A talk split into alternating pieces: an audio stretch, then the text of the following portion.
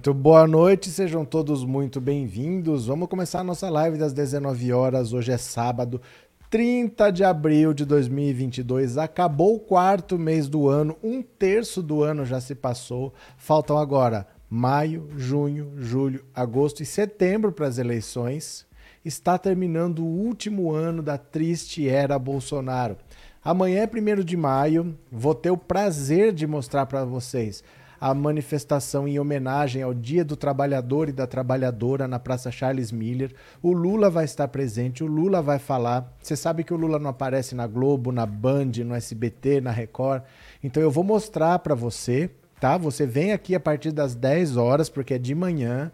A partir das 10 horas nós vamos ter aqui, eu vou transmitir, vou fazer uma live de lá com o celular para mostrar tudo para você e depois a gente conversa, faço uma live também pra gente bater papo, conversar sobre como foi, porque lá na hora não dá para conversar porque você não ouve nada. Então eu vou mostrar para você, você vai poder assistir e depois a gente conversa. Quem quiser me ajudar, o Pix para ajudar a bancar essa viagem, porque vai ser um bate volta amanhã. Eu vou para São Paulo, faço a live e volto tudo no mesmo dia. É 14 0615. Vai ser a primeira vez que estarão nas ruas os bolsonaristas e os petistas, os lulistas. Para quem tanto falava Lula vem para rua, Lula vem para rua, amanhã provavelmente é o dia em que o Lula vai para rua e que o Bolsonaro não vai. E Bolsonaro não vai, por que, é que o Bolsonaro não quer? Porque ele foi desaconselhado aí pelo tanto de besteira que ele fala. Os aliados estão preocupados com o que o Bolsonaro pode falar, porque ao vivo ele se excede. Ele se empolga com o pessoal em volta e ele fala mais besteira do que ele já fala normalmente. Então o Lula vai estar nas ruas amanhã e o Bolsonaro não, porque ele tropeça na própria língua quando ela fala. É, é, essa é a realidade. O Bolsonaro gostaria de estar, mas não vai estar. Na Paulista deve estar a Carla Zambelli, deve estar o Daniel Silveira. É um ato pela liberdade. A partir das 14 horas. De manhã, na Praça Charles Miller, em frente ao estádio do Pacaembu. Vai ter a manifestação em comemoração ao Dia do Trabalhador e da Trabalhadora. Vai ter show da Daniela Mercury e tal. Eu vou estar tá lá para mostrar para vocês, tá? O que eu quero dizer para vocês, aproveite esse WhatsApp, que também é o Pix, o 14997790615. E se você pudesse dar um conselho pro Lula ou pro Bolsonaro? Para amanhã. Não é para eleição, não é para a vida, é um conselho para amanhã. Se você pudesse falar para o Lula, o que, que você falaria amanhã? 14 997790615. Manda uma mensagem de áudio curta, de 10 a 15 segundos, porque quanto mais curta a mensagem, mais pessoas dá para ouvir. Eu dou prioridade sempre para as mensagens mais curtas, porque dá para ouvir mais pessoas. Se você pudesse falar alguma coisa para o Lula ou para o Bolsonaro, o que você diria? 14 99 779 0615. Eu gostaria muito de saber o que, que você diria para o Lula amanhã.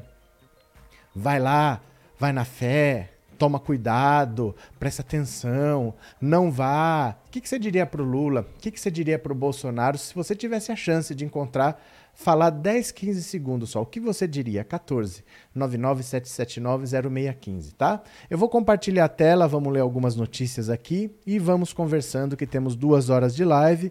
De madrugada eu saio daqui e vou para para São Paulo para participar amanhã da festa do trabalhador, tá bom? Venham comigo, bora! 1 de maio de 2022 terá Lula no Pacaembu. Apoiadores esperam Bolsonaro na Paulista. Bolsonaro não está confirmado, viu? O mais provável é que ele não vá. Olha só. O ex-presidente Lula participa nesse domingo da comemoração do Dia do Trabalho organizada pelas centrais sindicais na capital paulista. A 3 quilômetros de distância. Gente, é uma caminhada de 20 minutos, viu? É perto do Pacaembu da Avenida Paulista.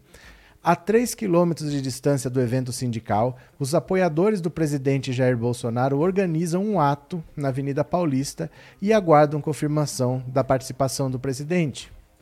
Como mostrou o Estadão, a cúpula dos poderes legislativo e judiciário teme uma explosão do presidente caso ele participe dos protestos no 1 de maio em São Paulo. Apoiadores de Bolsonaro vão se reunir em defesa do perdão ao deputado Daniel Silveira, condenado a oito anos e nove meses de prisão pelo STF no dia 20. A deputada federal Carla Zambelli confirmou presença no ato, marcado para as 14 horas. Já o pré-candidato à presidência pelo PT participa do evento organizado pela CUT, Força Sindical, CTB, UGT, NCST, Intersindical, Central da Classe Trabalhadora e Pública. O ato está marcado para começar às 10 horas na Praça Charles Miller, no Pacaembu, e tem como tema Emprego, Direitos, Democracia e Vida. A comemoração de 1 de maio terá apresentações musicais de artistas como Daniela Mercury, Leci Brandão, Francisco Elombre, entre outros e será transmitida pelas redes sociais e o YouTube da CUT e das centrais sindicais. Segundo a assessoria do ex-governador Geraldo Alckmin, pré-candidato a vice-presidente na, na, chapa de Lula, ele não estará presente. O pré-candidato à presidência Ciro Gomes confirmou presença na comemoração do centenário do ex-governador Leonel Brizola, fundador do partido, que acontecerá em Brasília no domingo. A assessoria do ex-governador João Dória afirmou que a agenda do pré-candidato tucano para final de semana ainda não está disponível. Felipe Dávila fará gravações de programas para as redes sociais. A reportagem buscou contato com André Janone, Simone Tebet e Vera Lúcia, mas não obteve resposta. Então, olha, vai estar tá muito movimentado domingo. Até o Ciro Gomes vai participar de um evento em Brasília em homenagem ao Leonel Brizola.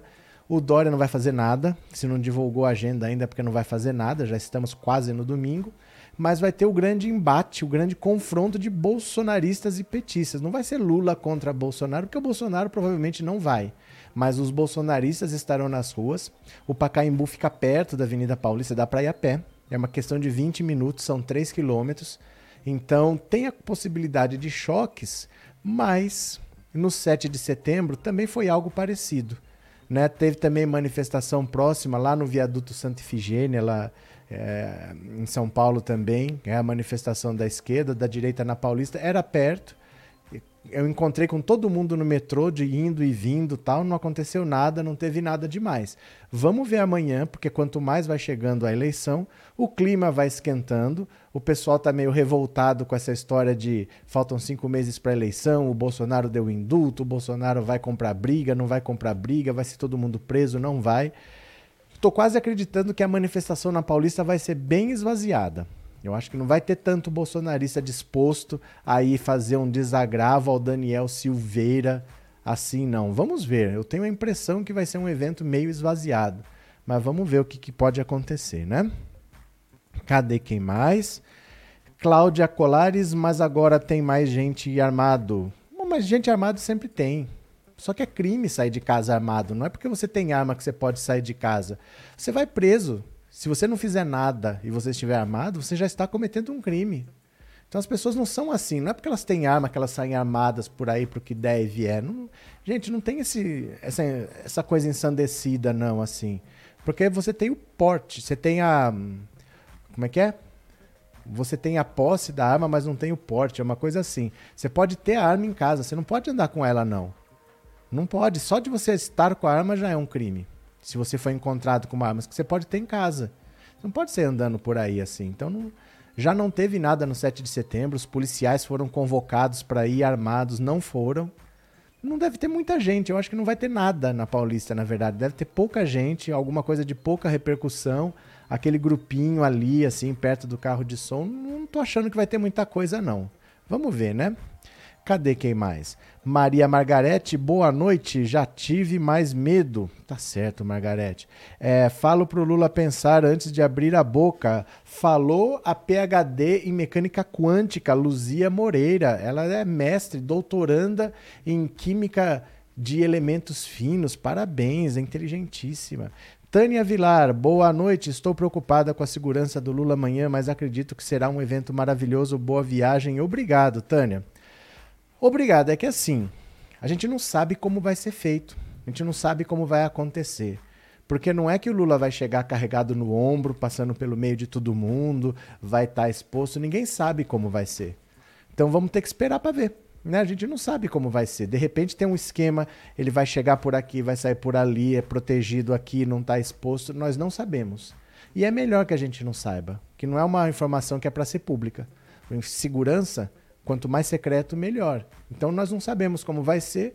Vamos ver o que acontece amanhã, né? Eu não tenho informação nenhuma e nem tenho que ter mesmo. Não tenho que ter. Se ninguém tiver informação é melhor. Algum esquema vai ter, né?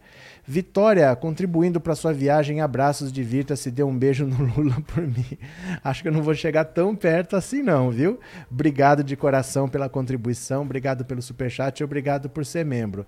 É, vai ser um prazer estar lá mostrando com o celular, fazendo uma live para vocês verem o Lula falar é, espero que vocês aproveitem 10 horas aqui, tá? Assistam. Bolsonaro está chamando o gado em Uberaba para manifestação amanhã contra o STF. Pois é, o problema é o seguinte: você tirar o paulistano de casa no domingo de manhã, São Paulo é uma cidade complicada. Você entendeu?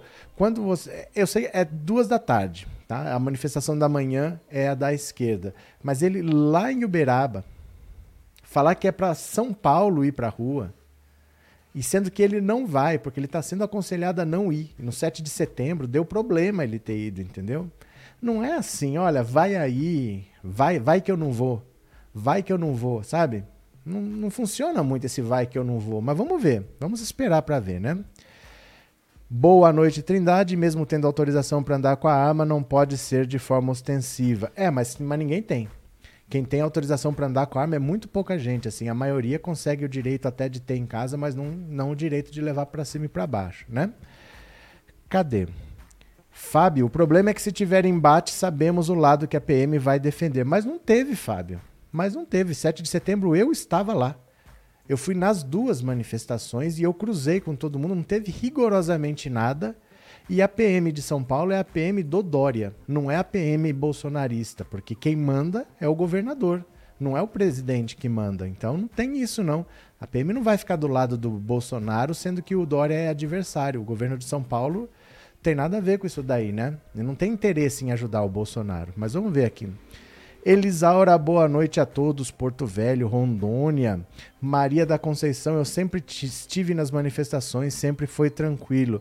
É porque normalmente, gente, a gente acha que assim, de repente vai todo mundo, gladiadores vão sacar de suas espadas, vai ser um morticínio. Não costuma ter nada em manifestação. Não costuma acontecer nada em manifestação, porque é na rua, tem policiamento. Não costuma acontecer nada, né? Não costuma. Na verdade é essa. Mas vamos aguardar. No entanto, se você pudesse dar um conselho pro Lula, o que, que você falaria? Ou então para Bolsonaro. Se você se encontrasse com Bolsonaro, o que você diria a ele? Você pode deixar um recado no 14997790615, uma mensagem curtinha. Quanto mais curta, maior a chance de eu ouvir, porque eu vou ouvir, vou dar prioridade para as mais curtas, tá? Deixa eu pegar mais uma aqui. Bora. Bora mais uma. Na véspera de protestos, Bolsonaro fala em não abrir mão da liberdade. Vamos ver o que ele falou aqui. Vamos ver o que, que, que, que esse moço falou. O que, que ele relinchou. Um dia antes dos atos convocados em todo o país em desagravo ao deputado federal Daniel Silveira, condenado pelo STF por ameaçar ministros da corte, o presidente Jair Bolsonaro disse nesse sábado que o Brasil quer que todos joguem dentro das quatro linhas da Constituição. Gente, eu já abri a Constituição, tem mais do que quatro linhas, viu? Sei de onde que ele tirou quatro linhas da Constituição. A Constituição tem bem mais do que quatro linhas. E afirmou que ele e seus eleitores não abrem mão da liberdade. Ao participar da 87ª Feira Exposebu, aí ó, para quem gosta de gado, ele estava na Exposebu. É?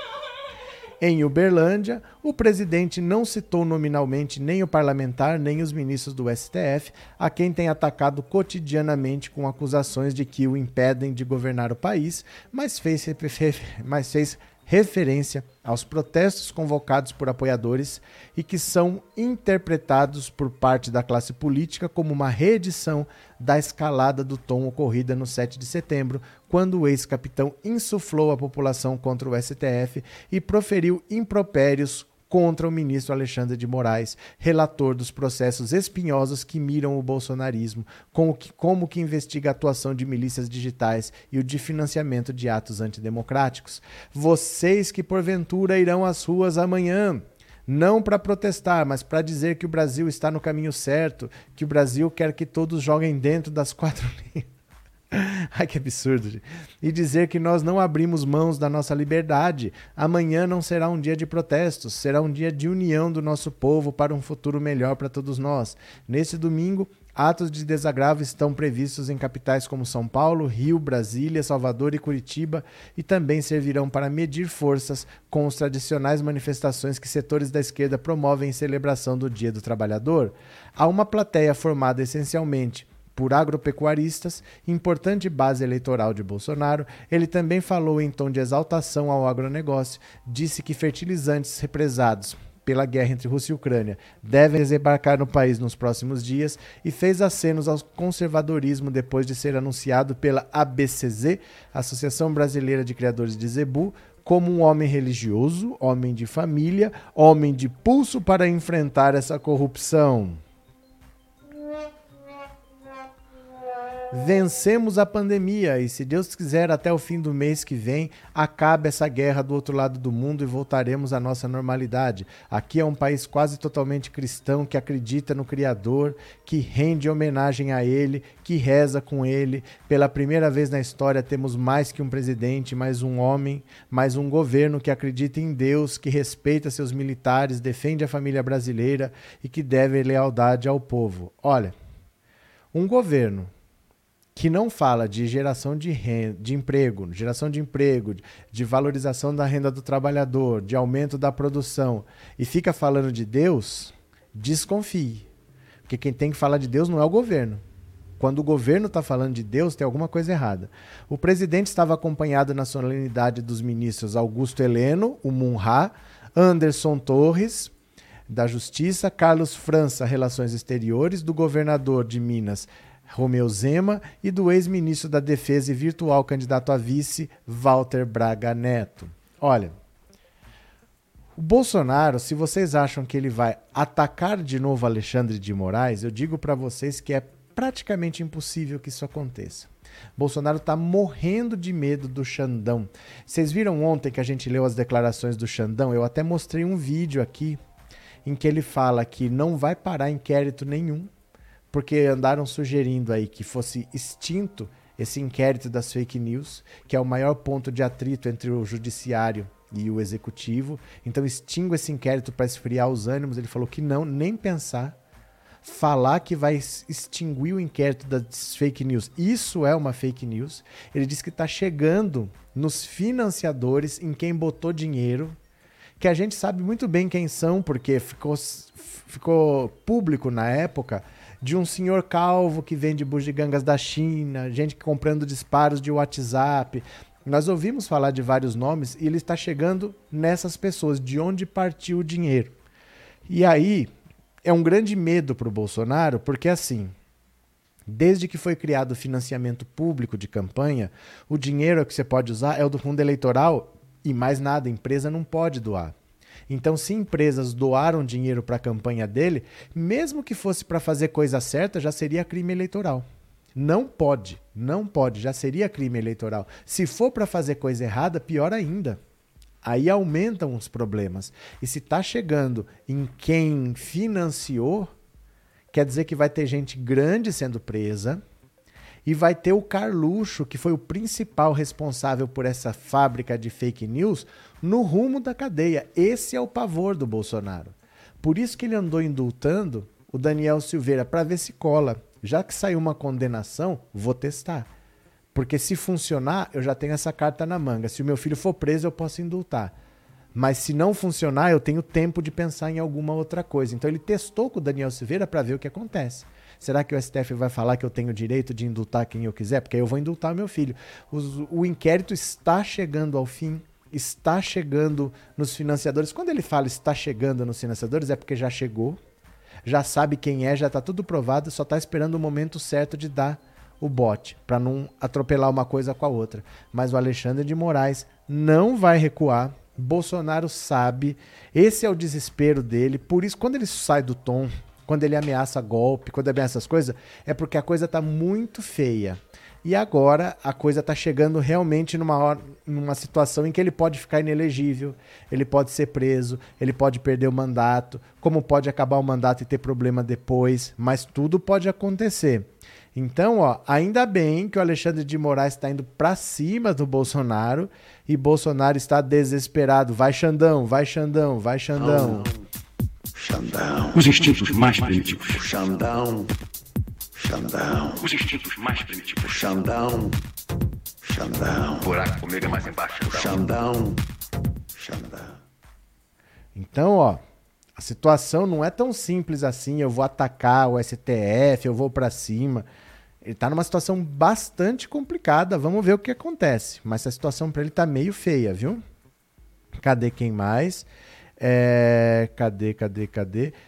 Amanhã é dia do trabalhador. Bolsonaro nunca trabalhou. Será um penetra se for alguma manifestação. Não, mas ele vai na manifestação dele. Não é a manifestação do dia do trabalhador, não. É manifestação em desagravo ao Daniel Silveira. É isso que eles estão querendo fazer. O próprio governo, ele não organiza nenhuma manifestação para o trabalhador. Já repararam?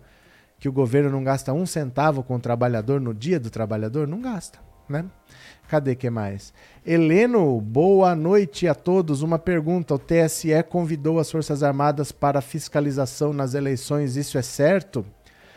Não sei se é certo, aconteceu. Eles criaram uma comissão com elementos da sociedade civil, entre eles das Forças Armadas. Não é que eles falaram Forças Armadas venham participar, chamaram várias pessoas, representantes da OAB, da sociedade civil, entidade daqui e dali, chamaram algum das Forças Armadas, mas não tem muito o que opinar, porque tudo é aberto, né? Quando a urna eletrônica é, é, fica disponível, porque cada eleição é uma urna nova.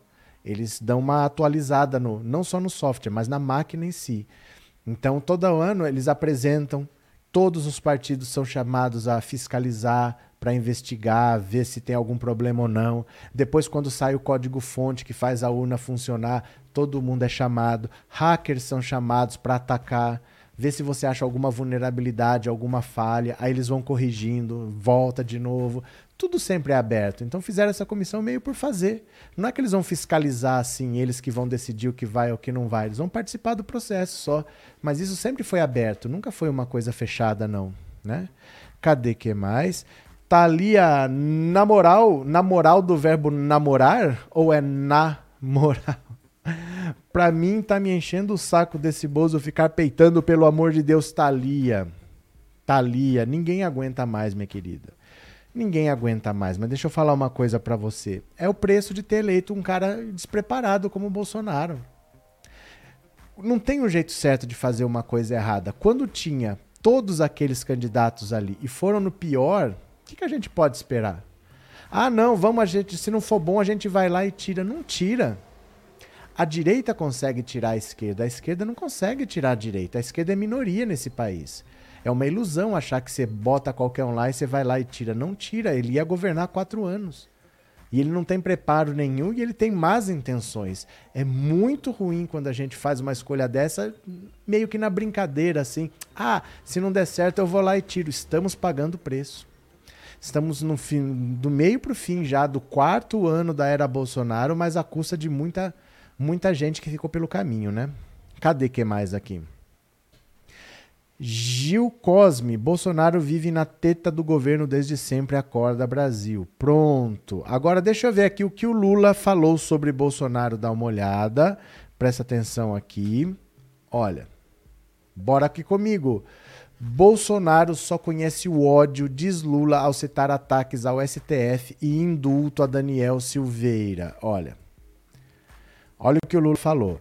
O pré-candidato do PT à presidência, Luiz Inácio Lula da Silva, disse na tarde de sábado hoje que Jair Bolsonaro só conhece o ódio ao comentar hostilidades do presidente do STF.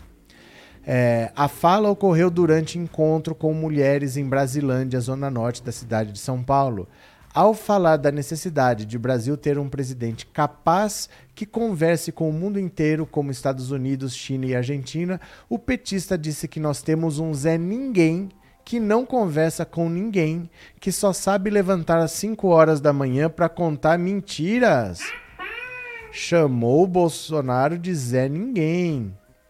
Um homem que não conhece a palavra solidariedade, um homem que não conhece a palavra afeto, um homem que não conhece a palavra amor, um homem que não conhece a palavra cultura, um homem que não conhece a palavra educação, ele só conhece ódio, ódio, ódio e ódio. Na sequência, o presidente citou o indulto dado por Bolsonaro ao deputado Daniel Silveira, condenado pelo STF a cumprir oito anos e nove meses de prisão por incentivar atos antidemocráticos e ataques a ministros do Supremo. Nesta sexta, o presidente disse que não quis peitar o Supremo com a decisão, mas que considerou a pena exagerada. O jurista Bolsonaro o entendido de leis achou a pena exagerada, né? O evento no Palácio do Planalto, dois dias antes, Bolsonaro sugeriu que militares façam uma contagem paralela. Meu Deus, dos votos nas eleições que é feita pelo TSE, tribunal cuja presidência é exercida por ministros do STF. Ele agora resolveu brigar com a Suprema Corte. Está cheio de menino de 17, 18, 19, 20 anos que foram presos. Nem se sabe os crimes que cometeram. Não tem advogado porque não podem pagar. E esse presidente, em vez de visitar uma cadeia e dar indulto a quem merece indulto, ele resolveu dar indulto para um amigo seu que tinha cometido a barbaridade de ofender a Suprema Corte. Sem citar Bolsonaro e Silveira, dois ministros do Supremo criticaram ações antidemocráticas. Alexandre de Moraes declarou que liberdade de expressão não é liberdade de agressão em São Paulo e Luiz Edson Fachin disse que quem está interessado na democracia não incita desobediência em evento no Tribunal Regional Eleitoral do Paraná. Lula participou de encontro com lideranças femininas do PT na zona norte de São Paulo, de bairros como Brasilândia e Perus, que levaram ao palco dois carrinhos de mercado. Segundo as militantes, um estava cheio de alimentos, foi abastecido com 100 reais em compras do ano de 2010 e outro esvaziado com 100 reais nos dias de hoje. Segundo ele, o gesto mais importante que vocês podem ter com a vida de vocês é restabelecer a democracia desse país no dia 2 de outubro, mandando esse cidadão cidadão e viver com os filhos dele aonde ele quiser e deixe o Brasil ser governado por alguém democrático.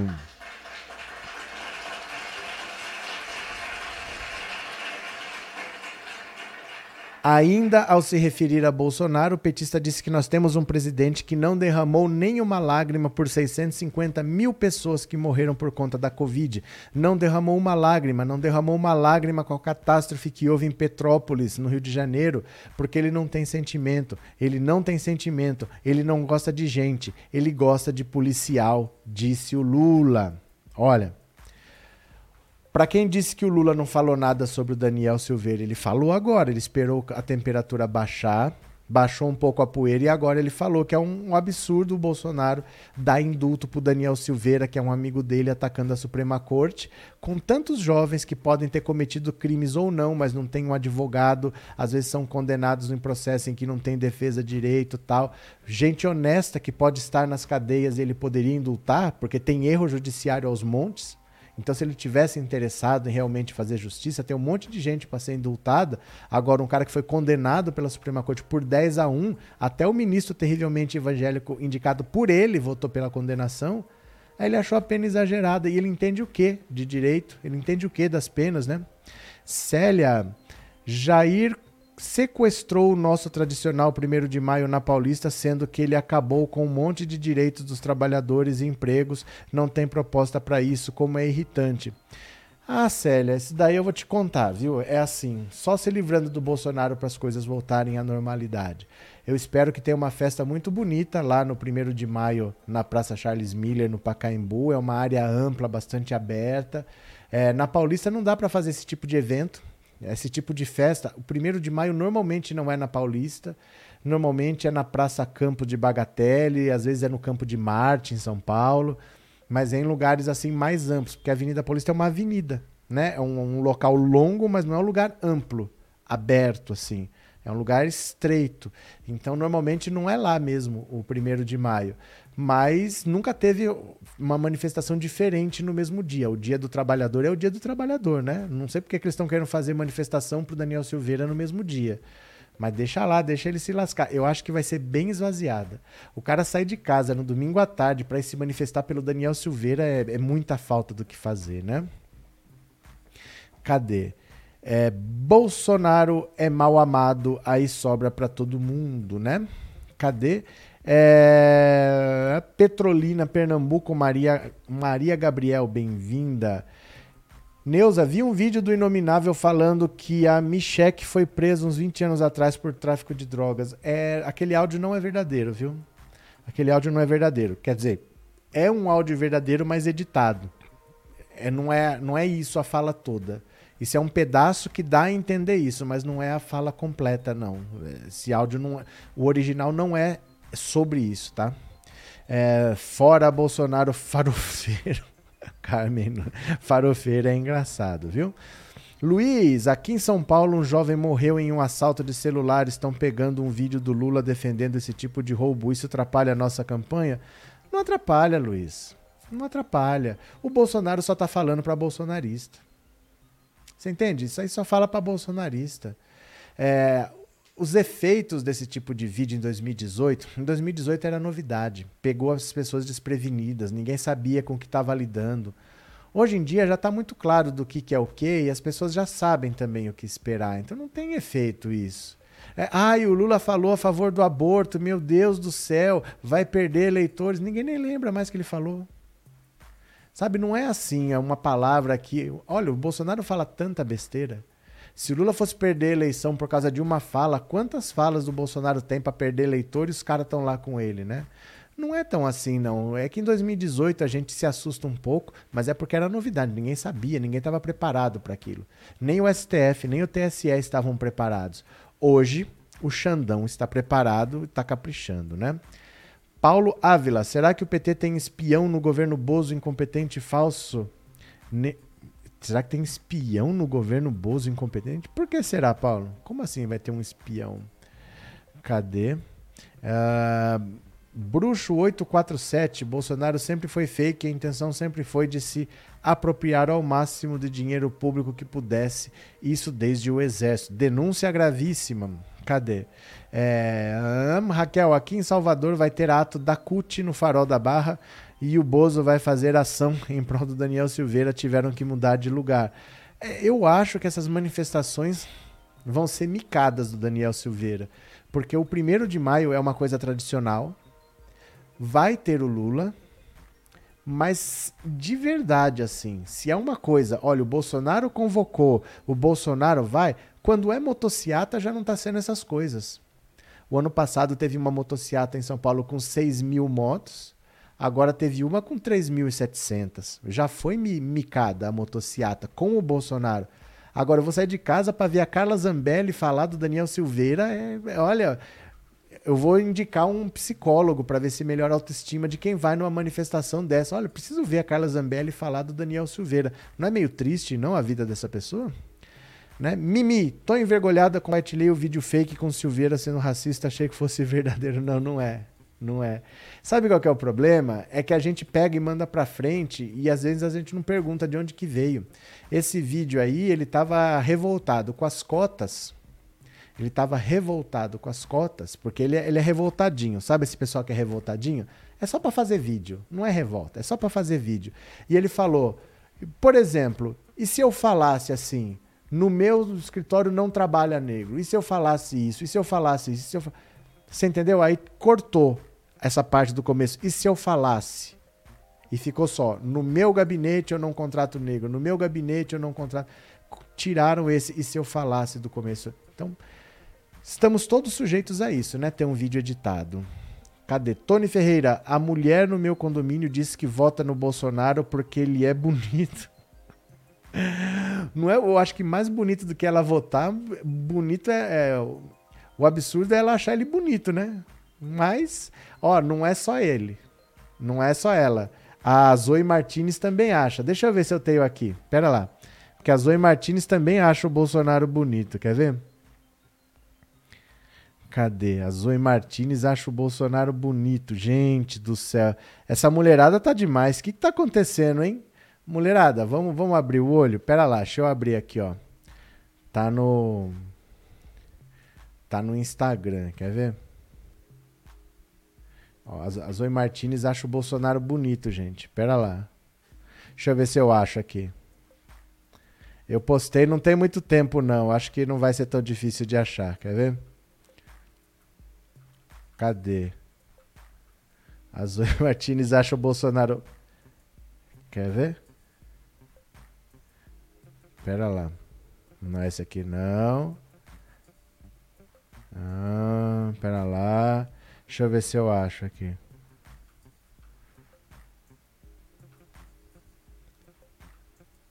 Cadê? Ó, não tô achando não. Porque assim, de última hora, como eu posto bastante coisa todos os dias, é difícil de achar. Mas se você for no Instagram, você acha a Zoe Martins falando que o Bolsonaro é bonito. Fala, ai meu Deus do céu, o que, que tá acontecendo com essa mulherada, hein? É horroroso com pescoço de iguana. É uma, ris... é uma risada falsa. Beleza, deixa eu ver aqui, ó. deixa eu pegar mais uma notícia para vocês. Olha, quando eu falo que tem que tomar cuidado com essas pesquisas, dá uma olhada nisso aqui que eu quero que vocês vejam se tem cabimento um negócio desse, ó. Olha, dá uma olhada aqui. Dória ultrapassa Ciro em nova pesquisa. Gente, o Dória renunciou ao governo de São Paulo no dia 2 de abril para disputar a presidência da República. Quer dizer, ele subiu sem trabalhar. Quando ele era governador, ele era mais mal avaliado. Ele, o governo dele é tão ruim que ele parou de ser governador e aumentou a popularidade? Vamos ver. Levantamento do Instituto Paraná Pesquisas, divulgado neste sábado, mostra que João Dória ultrapassou Ciro Gomes no maior colégio eleitoral do país, que é São Paulo. O Tucano agora tem 5,5% das intenções de voto, ficando na terceira colocação, ante 5,4% do pré-candidato pedetista. Olha, que o Dória pode ter dado alguma coisa do Sérgio Moro? Pode mas é difícil. É difícil. A rejeição ao Dória é altíssima. É muito difícil você imaginar que ele tinha 2, 3 e agora ele está com 5,5. Bem difícil de entender. Aí, ó, isso é só em São Paulo, tá? Não é no Brasil todo, não. Lula com 34,9 e Bolsonaro com 35,8 continuam tecnicamente empatados entre os eleitores do estado de São Paulo, com uma leve vantagem para o atual presidente. Já Simone Tebet aparece com 1,9, nenhuma pesquisa dá ela com isso tudo, dá 0,8 normalmente. André Janones com 1,2 e Luiz Felipe Dávila com 0,6 e Luciano Bivar com 0,6. Olha, muito estranha essas pesquisas, porque primeiro, não é nacional, é só no estado de São Paulo. O estado de São Paulo é quase um quarto, é entre um quinto e um quarto da população brasileira, 22, 23%. Então você vencer em São Paulo é muito importante, porque é muito voto no estado só. E o Bolsonaro ganhou de lavada em São Paulo em 2018. Se tá empatado, tá ótimo. Porque o Lula vence no Nordeste, o Lula vence num monte de estados, praticamente. De Minas para cima é Lula e de São Paulo para baixo é Bolsonaro. Então, se São Paulo, que é um estado grande e que era para ser Bolsonaro, o Bolsonaro não consegue tirar essa desvantagem que ele tem no resto do Brasil, a situação para ele é muito complicada. Ele precisaria ter uma votação muito boa em São Paulo para compensar os estados que ele vai mal. Como o Nordeste, ele vai mal em todos. Então, se num estado grande ele tivesse uma boa vantagem, ele podia equilibrar, mas não, ele empata. Então, um estado grande como São Paulo não pesa nem para lá nem para cá. Só que esse resultado não dá pra gente saber, porque o, o Dória está na frente do Ciro. O Dória tem dois ou três em todas as pesquisas. De repente ele está na frente do Ciro. Pode ter dado os votos do Sérgio Moro? Poder pode, mas o Dória tem uma rejeição tão alta que até para superar o Ciro Gomes é difícil de acreditar. Tudo é possível, né? É só o estado de São Paulo. Então pode ser que ele tenha uma votação um pouquinho maior aqui e no Brasil ele tenha 2 ou 3%. Mas é um resultado bastante estranho. Esse Paraná Pesquisas é um instituto estranho. O, a, quem que é o outro que vem depois aqui, meu Deus? Quem que é o outro que... A Simone Tebet com quase 2%. Nenhum instituto dá isso. É difícil você imaginar a Simone Tebet com 2%. Ela não chega a 1% instituto nenhum. Vamos ver, né? Vamos ver. Cadê? A Silenga. Oi todos, bom dia do trabalhador. Hoje de 28 anos do Sena. É amanhã. É amanhã. Aí já é. Eu não sei que horas são aí. Aí já é dia 1 Porque foi dia 1 de maio. Foi no feriado de 94 mesmo. Foi no ano da Copa do Mundo que o Brasil venceu. A seleção, num dos jogos, entrou com uma faixa do Senna, assim. Foi 1 de maio de 94, é verdade. 33 só aqui na Suíça. Olha, você está 33 anos na Suíça. O importante é estar na luta, povo brasileiro, na verdade, juntos. É verdade, o Ayrton Senna morreu no dia 1 de maio de 94. Isso foi verdade mesmo. Obrigado, viu, Silenga? Obrigado pelo superchat, obrigado por ser membro. Cadê? Nem Sampa, nem Minas já era. Jair, Mimi. Gil, agradeço ao gado por prestigiar a live, podendo assistir aí para aprender, mas não precisa participar, não. Assiste quietinho, né? É, Raquel, os três estados do Sul são maioria nazifascistas, provavelmente votarão em, preso, em peso no Bolsonaro. Maioria do povo passando fome e aplaudindo o boi. É que assim, viu? Tem cinco meses para eleição e esse em peso muda um pouco, porque por mais ideologia que você tenha, ideologia não enche barriga. E quando for chegando a hora da definição, se o Lula for batendo na trave para vencer no primeiro turno, muita gente já quer saber, acaba logo mesmo, já que vai ganhar, ganha, não tenho que votar no segundo turno, não tenho que justificar. Sabe, às vezes, às vezes no seu estado tem segundo turno para governador, você vai ter que ir de qualquer jeito, mas às vezes já não tem. Às vezes o governador já decidiu, aí você vai ter que ir só para votar para presidente, aí você quer saber, acaba com esse negócio logo. Então vamos esperar, né? Vamos esperar. É, tem gosto para tudo, o problema não é a beleza, é o caráter bruxo 847. Precisamos ir no canal do Lula onde o gado está assanhado. Como é que é, Maria Aparecida? Deixa eu pegar mais uma notícia para vocês aqui. A pergunta que eu fiz no WhatsApp é: amanhã o Lula vai estar na Praça Charles Miller, em frente ao Pacaembu, na festa do trabalhador 1 de maio. Ele vai falar em público. Todo mundo falava: Lula vem para a rua, o Lula irá para a rua.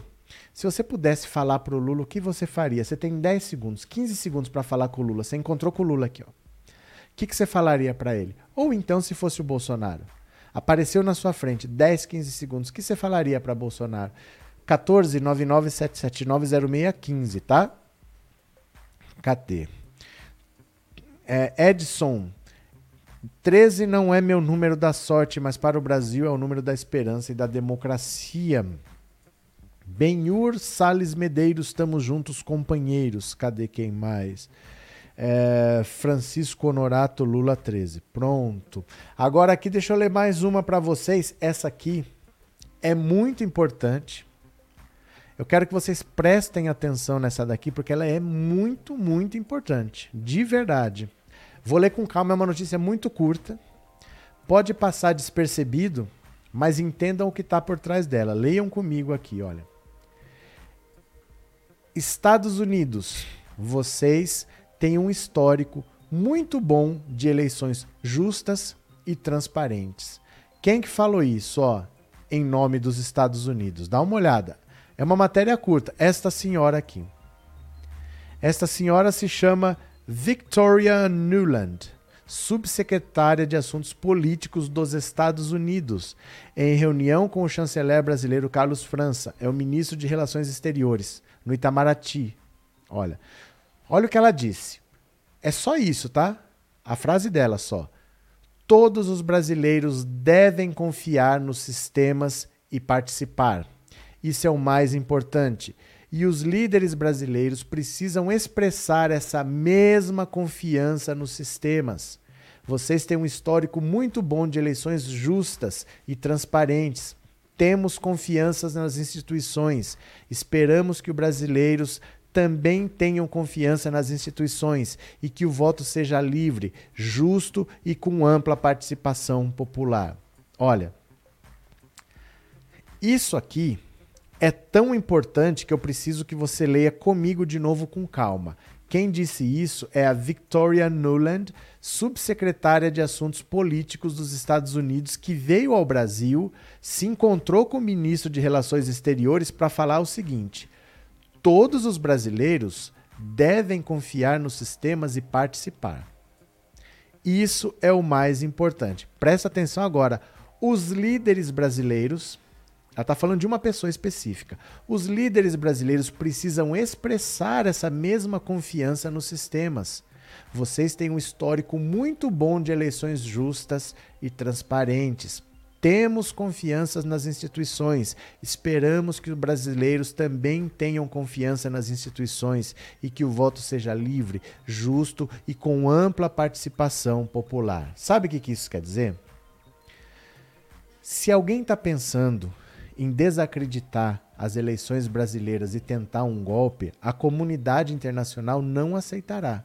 A comunidade internacional está de olho, e isso não é uma coisa de governo para governo, pura e simplesmente. Isso é uma coisa que envolve dinheiro. Porque quando se fala que a comunidade internacional não aceitará, significa o seguinte: esqueça investimentos, esqueça que alguém vai levar o seu país a sério, esqueça tratados internacionais. Nós não vamos aceitar, porque nós temos um processo transparente, justo, correto, que sempre acontece e ele precisa acontecer. A representante do governo americano veio ao Brasil dar esse recado por um motivo muito simples. O Bolsonaro babava o ovo do Trump. E o Trump disse que a eleição lá foi roubada. O Trump venceu e ele disse que o Trump venceu numa eleição roubada. O Trump disse que ia tentar um golpe, invadir o Capitólio, não sei o quê. O governo americano veio aqui para deixar uma posição muito clara. Jair Bolsonaro se você acha que é bagunça, nós não vamos aceitar. E isso não é porque eles são bonzinhos, não. Sabe por quê? É porque o Bolsonaro arrumou briga com todo mundo. E nessas brigas que ele arrumou, quem cresceu, quem ganhou espaço na América do Sul foi a China. Deixa eu explicar com calma.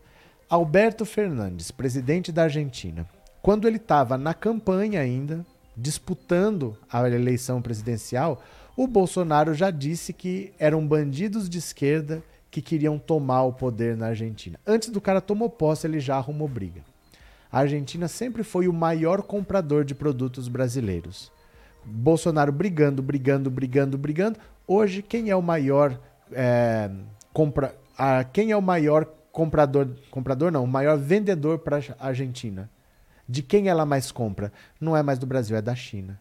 Eles pararam de comprar do Brasil e estão comprando da China. A Venezuela é outra. A Venezuela é o país sozinho que tem mais petróleo no mundo. As maiores reservas estão nos países árabes, mas são de vários países, né? Sozinho, o país que mais tem petróleo no mundo é a Venezuela. Só que só tem petróleo. Não tem indústria praticamente. Comprava de onde os produtos? Do Brasil. Comprava produtos industrializados do Brasil. O Bolsonaro batendo na Venezuela, tem que derrubar o Maduro, o Brasil vai virar Venezuela. De quem a Venezuela compra hoje? Da China. Então a China, conforme o Bolsonaro foi brigando, arrumando encrenca, ela foi crescendo na América do Sul e tomando um espaço que os Estados Unidos sempre consideraram como quintal. Então o governo do Bolsonaro é prejudicial para as pretensões americanas no mundo. Porque onde o Bolsonaro arruma uma briga, o Brasil é um país importante. E o Brasil é substituído pela China. Então, na relação Brasil-Paraguai, sai o Brasil entre a China. Na relação Brasil-Uruguai, sai o Brasil entre a China. Na relação Brasil-Argentina, sai o Brasil entre a China. É isso que está acontecendo no governo Bolsonaro. O governo Bolsonaro arruma atrito com todo mundo, não tem amizade com ninguém. Quem pode, troca o Brasil pela China. E a China está crescendo, ganhando espaço, ganhando os mercados, e isso para o comércio americano não é bom. Então eles não querem mais esse, esses atritos aqui, enquanto Trump apoiou o governo Bolsonaro e o governo Bolsonaro só agrediu, só atacou, os Estados Unidos perderam terreno no continente americano, a China que avançou. Então eles não querem mais um governo de atrito, um governo que fique comprando briga, eles querem um governo que pacifique a situação.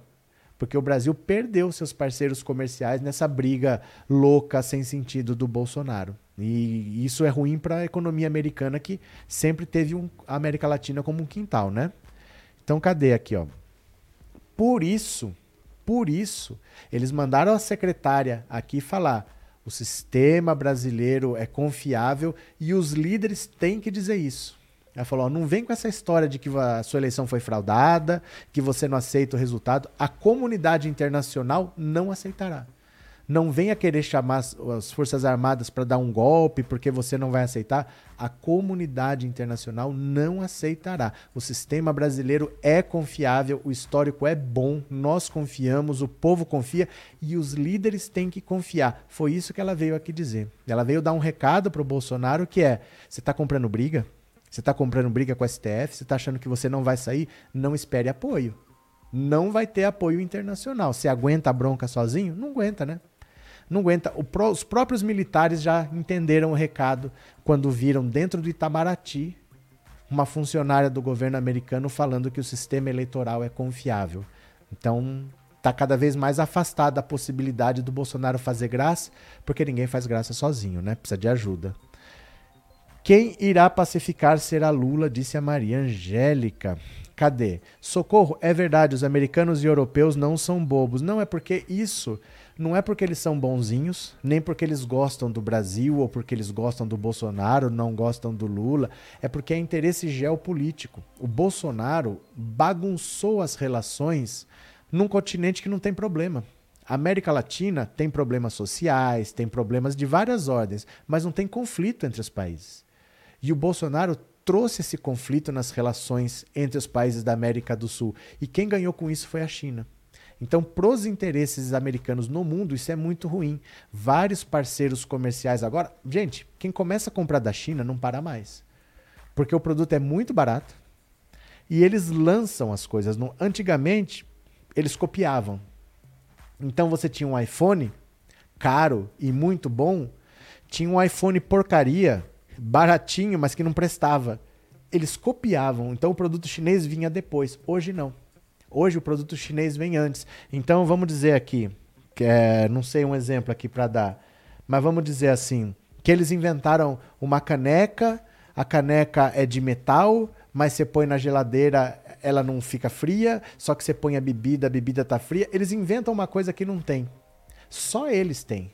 E é muito barato. E eles mandam para o mundo inteiro. Então hoje, eles não copiam, eles não estão depois. Eles inventam uma coisa diferente que não tem parecido no mundo, só eles fabricam e é muito barato.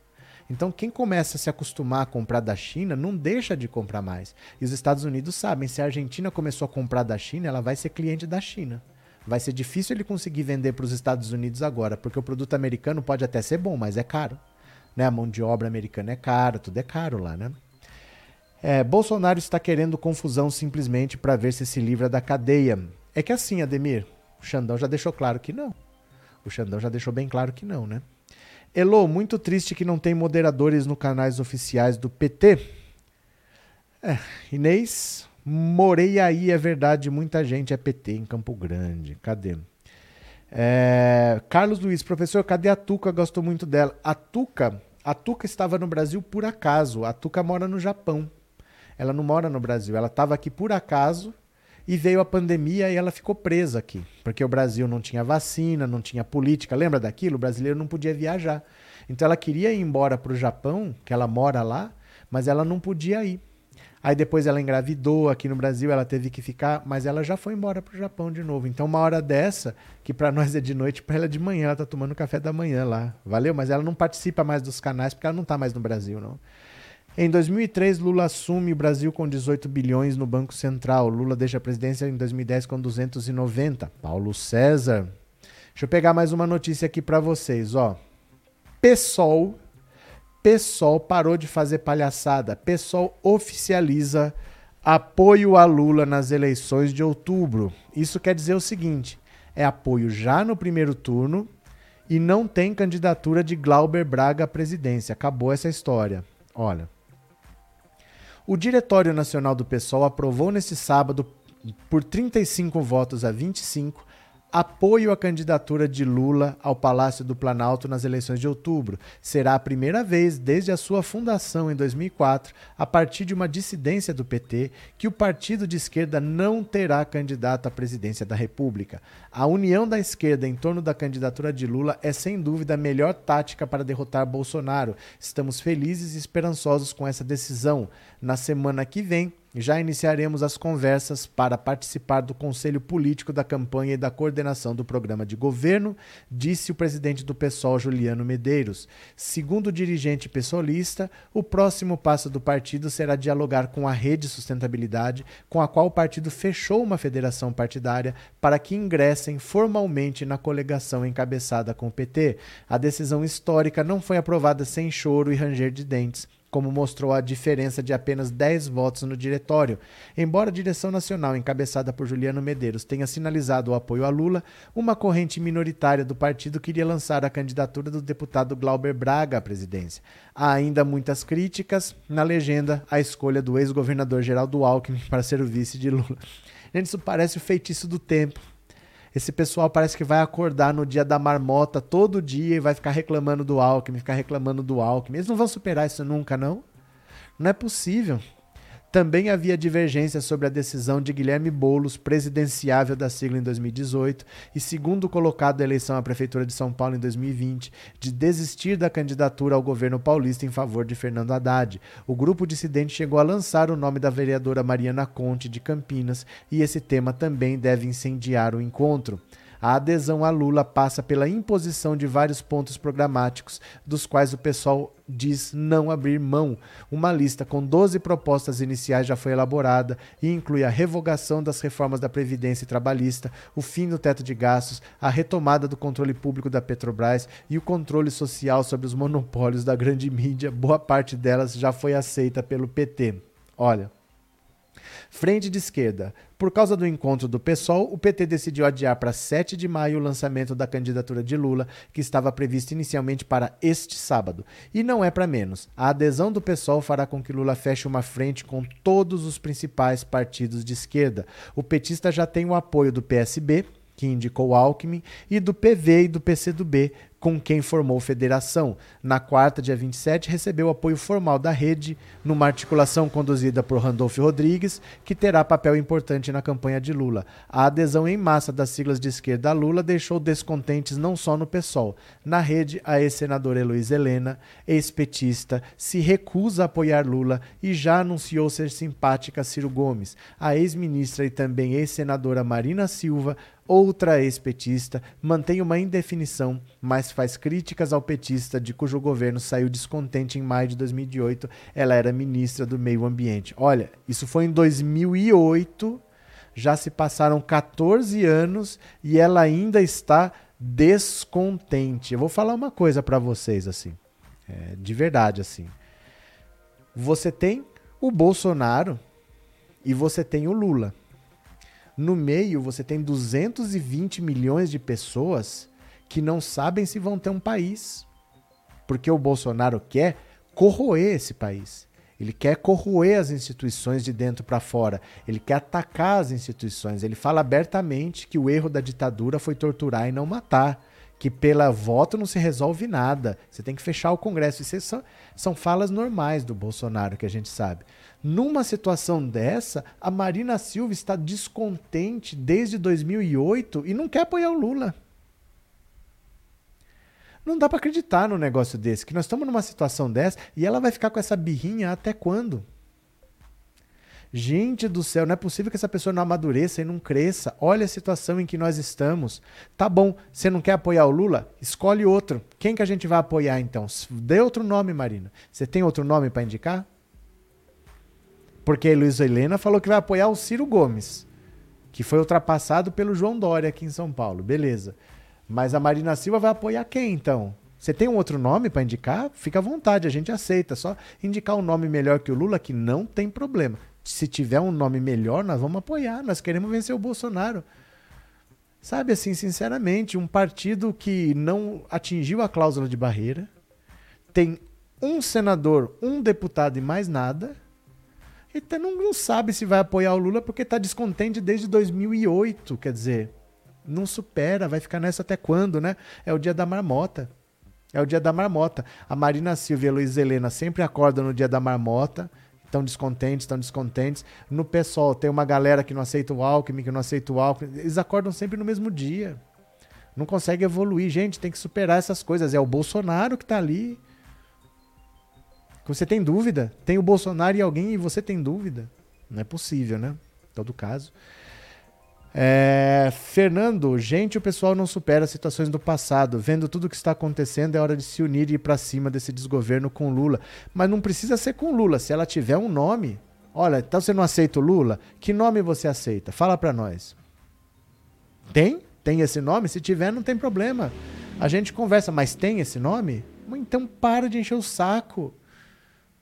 Não é possível que um partido que tenha um deputado e um senador tenha um nome melhor que o Lula, porque não consegue superar a cláusula de barreira, né? O Lula tem 45% de aprovação, ajudaria um pouco a rede, né? Olha, de verdade. Carlos, obrigado pelas informações. Seu canal é melhor que a Globo. Valeu, Carlos. Abraço. É, Cirliane, mas apoiar o Aécio não teve problema, né? Na beijou a mão. Disse que o Aécio trazia luz para a campanha, né? 2014. Olha, em 2014 ela teve 20% dos votos.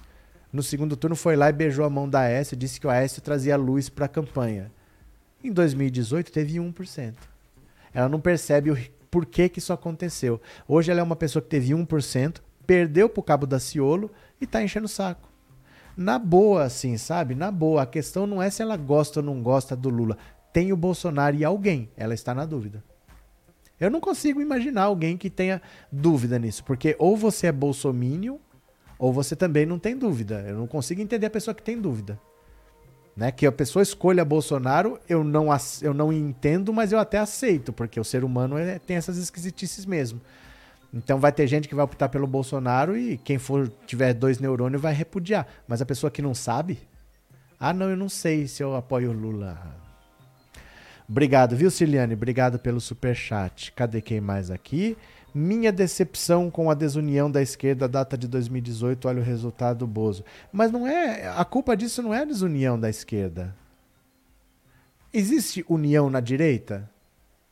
Será que existe uma união que fez a direita vencer? A direita se uniu? Olha o Bolsonaro querendo matar o Sérgio Moro, querendo matar o Dória. Gente, olha a União Brasil que está fazendo. Não existe essa união. Isso é utópico. Isso existe na cabeça das pessoas. Ah, e a união das. Não existe união de esquerdas como não existe união de direitas. Isso é utópico. O que fez a direita vencer é que o líder das pesquisas em 2018 foi preso por um juiz parcial, que foi ser ministro do cara que ganhou. O Lula estava liderando aquelas eleições. Não tem nada a ver com desunião de esquerdas, olha o resultado do Bolsonaro. Porque se o Lula disputa aquela eleição, ele podia vencer também no primeiro turno, se bobear, viu? Ele tinha o dobro de votos do Bolsonaro ali. E praticamente não tinha adversário naquela eleição. Ali precisou acontecer muita coisa para o Bolsonaro vencer. E não tem união na direita. A direita tem união? Tem muito menos, né? Cadê? É, cadê? Não consigo entender como uma pessoa guarda rancor por tanto tempo. Maria Angélica é. Sei lá, né? Eu não sei também. Marina é igual é igual a ano bissexto, só aparece de 4 em 4 anos. A Heloísa Helena eu acho que é pior, viu? Eu acho que a, a, a Marina Silva ainda aparece um pouco mais. A Heloísa Helena eu nem lembrava que existia mais, né? Cadê? Professor, tomara que o Carlos Lupe libere o PDT para apoiar o Lula logo. É que o PDT quer apoiar o Lula. O PDT quer. Na verdade, todo mundo que você vê que quer apoiar o Lula, na verdade, esse pessoal quer o apoio do Lula. Não é que eles querem apoiar o Lula. Eles precisam do apoio do Lula. O PDT está vendo que quem está disputando a eleição pelo PDT está ferrado. O PDT não tem parceria com ninguém. Não fez aliança com ninguém. O Ciro Gomes não tem ninguém. Ó, quem tá falando aí? Quem que é candidato a ser vice do Ciro Gomes? Fala um nome que falaram, esse cara pode ser vice. Não tem. O PDT não tem aliança com ninguém. O Ciro Gomes tem uma campanha que não deslancha. Não vai eleger ninguém. Eles precisam do Lula. E o Ciro Gomes não entende, né? Que ele tem que desistir pelo bem do partido, mas não tá nem aí. Cadê? Diogo, o que une a direita é o ódio ao pobre e o dinheiro. E a cobiça, querer a chave do cofre, né, Elô? É por aí. Deixa eu pegar aqui mais umas matérias para vocês, viu? Deixa eu pegar aqui umas matérias para vocês. É, aqui. Deixa eu pegar, tô abrindo aqui umas matériazinhas rapidinho, tá? Pronto, deixa eu abrir mais uma aqui. Tem até o coach que quer ser candidato à presidência da República. Já já vamos falar. Eu vou ouvir no WhatsApp daqui a pouco. Se você encontrasse com o Lula hoje, que conselho você daria para ele? Amanhã tem manifestação, 1 de maio. O que, que você diria para o Lula? Ou para o Bolsonaro? Amanhã é 1 de maio, vai ter manifestação. O que você diria para o Lula? Tá? Esse número é o WhatsApp também, é Pix. Quem quiser contribuir, amanhã eu tô lá na Praça Charles Miller mostrando a, a festa para vocês e o Lula vai falar, viu? Cadê? Gil Carvalho, professor, vai Como é que é? Vai samba amanhã, envie Pixchaps. Como é que é? Que eu vou sambar? Eu vou sambar? Eu não sei nem se eu vou sambar, porque assim, esses shows costumam ser depois. Porque esses políticos, eles chegam, falam e vão embora. Eles não chegam e ficam esperando o artista, porque atrasa, não sabe. E normalmente eles chegam, falam e vão embora. Então é capaz que eu também faça isso. Se tiver, se Lula chegar, falar e for embora, eu também vou embora. Porque vou ficar lá vendo o show da Daniela Mercury, né? Não posso nem mostrar. Se eu transmitir pelo YouTube a música dá problema de direito autoral e eles derrubam a live. Não dá nem para mostrar quando tem música, então. Se for assim, o Lula chegou, foi embora, eu chego, vou embora também, não vou nem sambar. Não dá para mostrar por causa da música. A música da o YouTube derruba a hora que começa a tocar. Viu? Obrigado, Gil. Cheguei agora. Boa noite, Antônio Menezes. Pronto. Tem mais uma notícia aqui para vocês, depois eu vou ouvir o WhatsApp, tá? Olha, Lula, aliado indultado por Bolsonaro, cometeu barbaridade contra o STF. Ó, oh, o Lula tá brabo. Lula, Lula tá brabo, meu Deus do céu. Meu velhinho tá bravo. Ó, oh, Lula aí.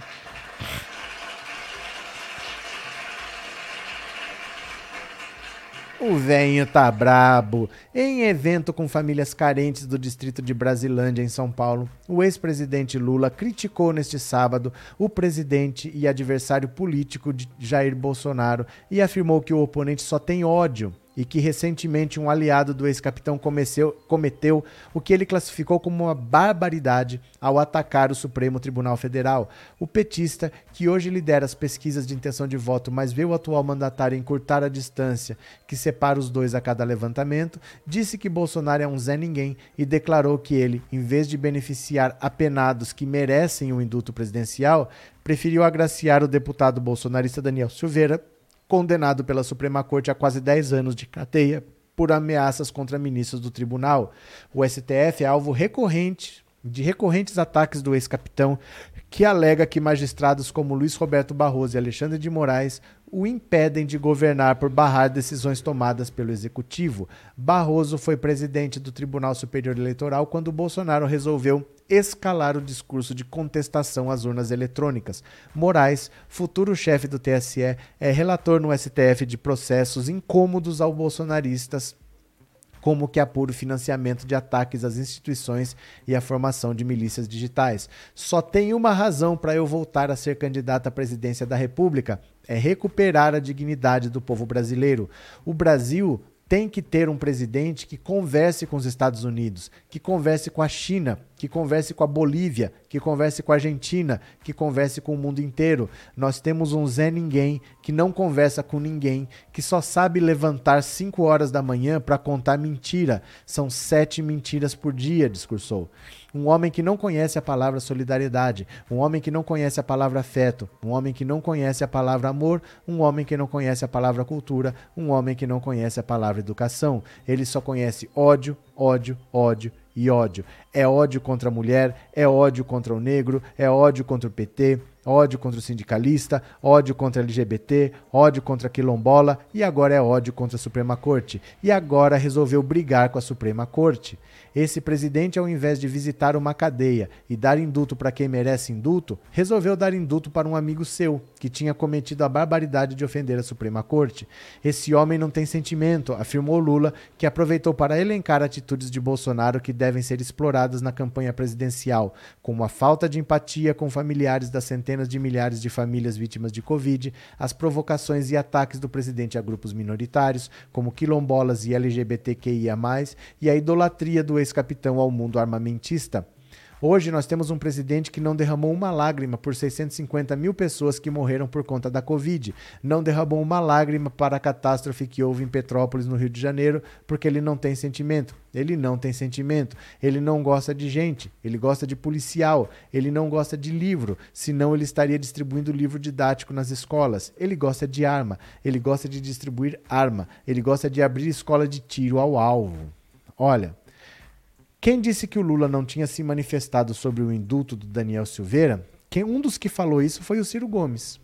Eu pergunto para vocês: vocês viram o Ciro Gomes falar alguma coisa sobre a decisão da ONU que disse que o Lula foi perseguido pelo Sérgio Moro e que foi privado de disputar as eleições teve os seus direitos políticos injustamente retirados, não pôde participar de um processo eleitoral que ele liderava. Você viu o Ciro Gomes falar alguma coisa? Ele cobra que os outros falem, mas ele mesmo não fala. Aliás, nenhum candidato falou. Nenhum candidato teve a coragem, ou a decência, pelo menos que fosse, de falar da decisão, nem que fosse para atacar o Sérgio Moro, mas não falaram. A grande imprensa, na maior parte, ignorou, deu notas curtas, e quem fez a maior matéria acabou sendo o Jornal Nacional mesmo, que a maioria achava que não ia falar, e foi quem mais falou. O Ciro Gomes não mexeu um dedo, não abriu um bico para falar da ONU reconhecer que o Lula foi perseguido e foi preso injustamente. Mas para atacar o Lula, ele está sempre pronto, né? Cadê quem mais? Opa, cadê? Vaza Bozo Miliciano Rachador, Marcos Freitas. Quem mais? Trindade. Não sou o Elo Machado, ando sem tempo. Agora mesmo estou aqui me arrumando para ir ver o show do Zé Ramalho e meio participando da live. Trindade está demais. Célia Regina, estou preocupado com o lockdown na China. Seria uma nova pandemia? Não sabemos. Não temos informação. Não sabemos, não, né? É, Ciro ficou calado, sempre chamou Lula de ladrão. Maria Angélica, cadê? Newton, meu respeito por essa senhora chamada Marina já acabou faz tempo. Pronto. Ed Cheese. A decisão da ONU e Supremo não pode atingir só Lula. Babatem? O que, que é isso? Tem que ser estendida aos mais de 40 ladrões também, rede no apoio aos ladrões de menor expressão. Entendi nada, mas quando não junta Lé com Cré, a gente já sabe que é bolsonarista alucinado, porque não consegue escrever uma frase simples que faça sentido.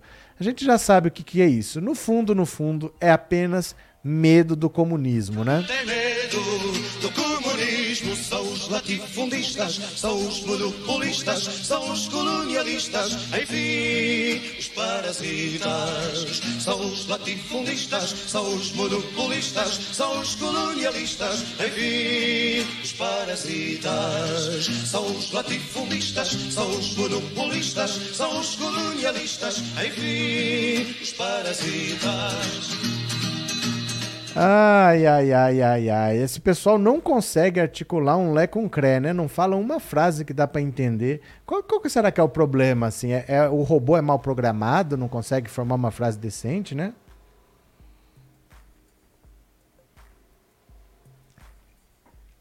Gente meio estranha, mas continuemos aqui. Deixa eu ver o que vocês estão falando aqui. Os robôs endoidaram no Face, YouTube, Twitter. Será que os robôs estão doidos? Quem que vai programar esses robôs aí para nós? Pacheco articula PEC que restringe o uso de indulto pelo presidente da República. Aê!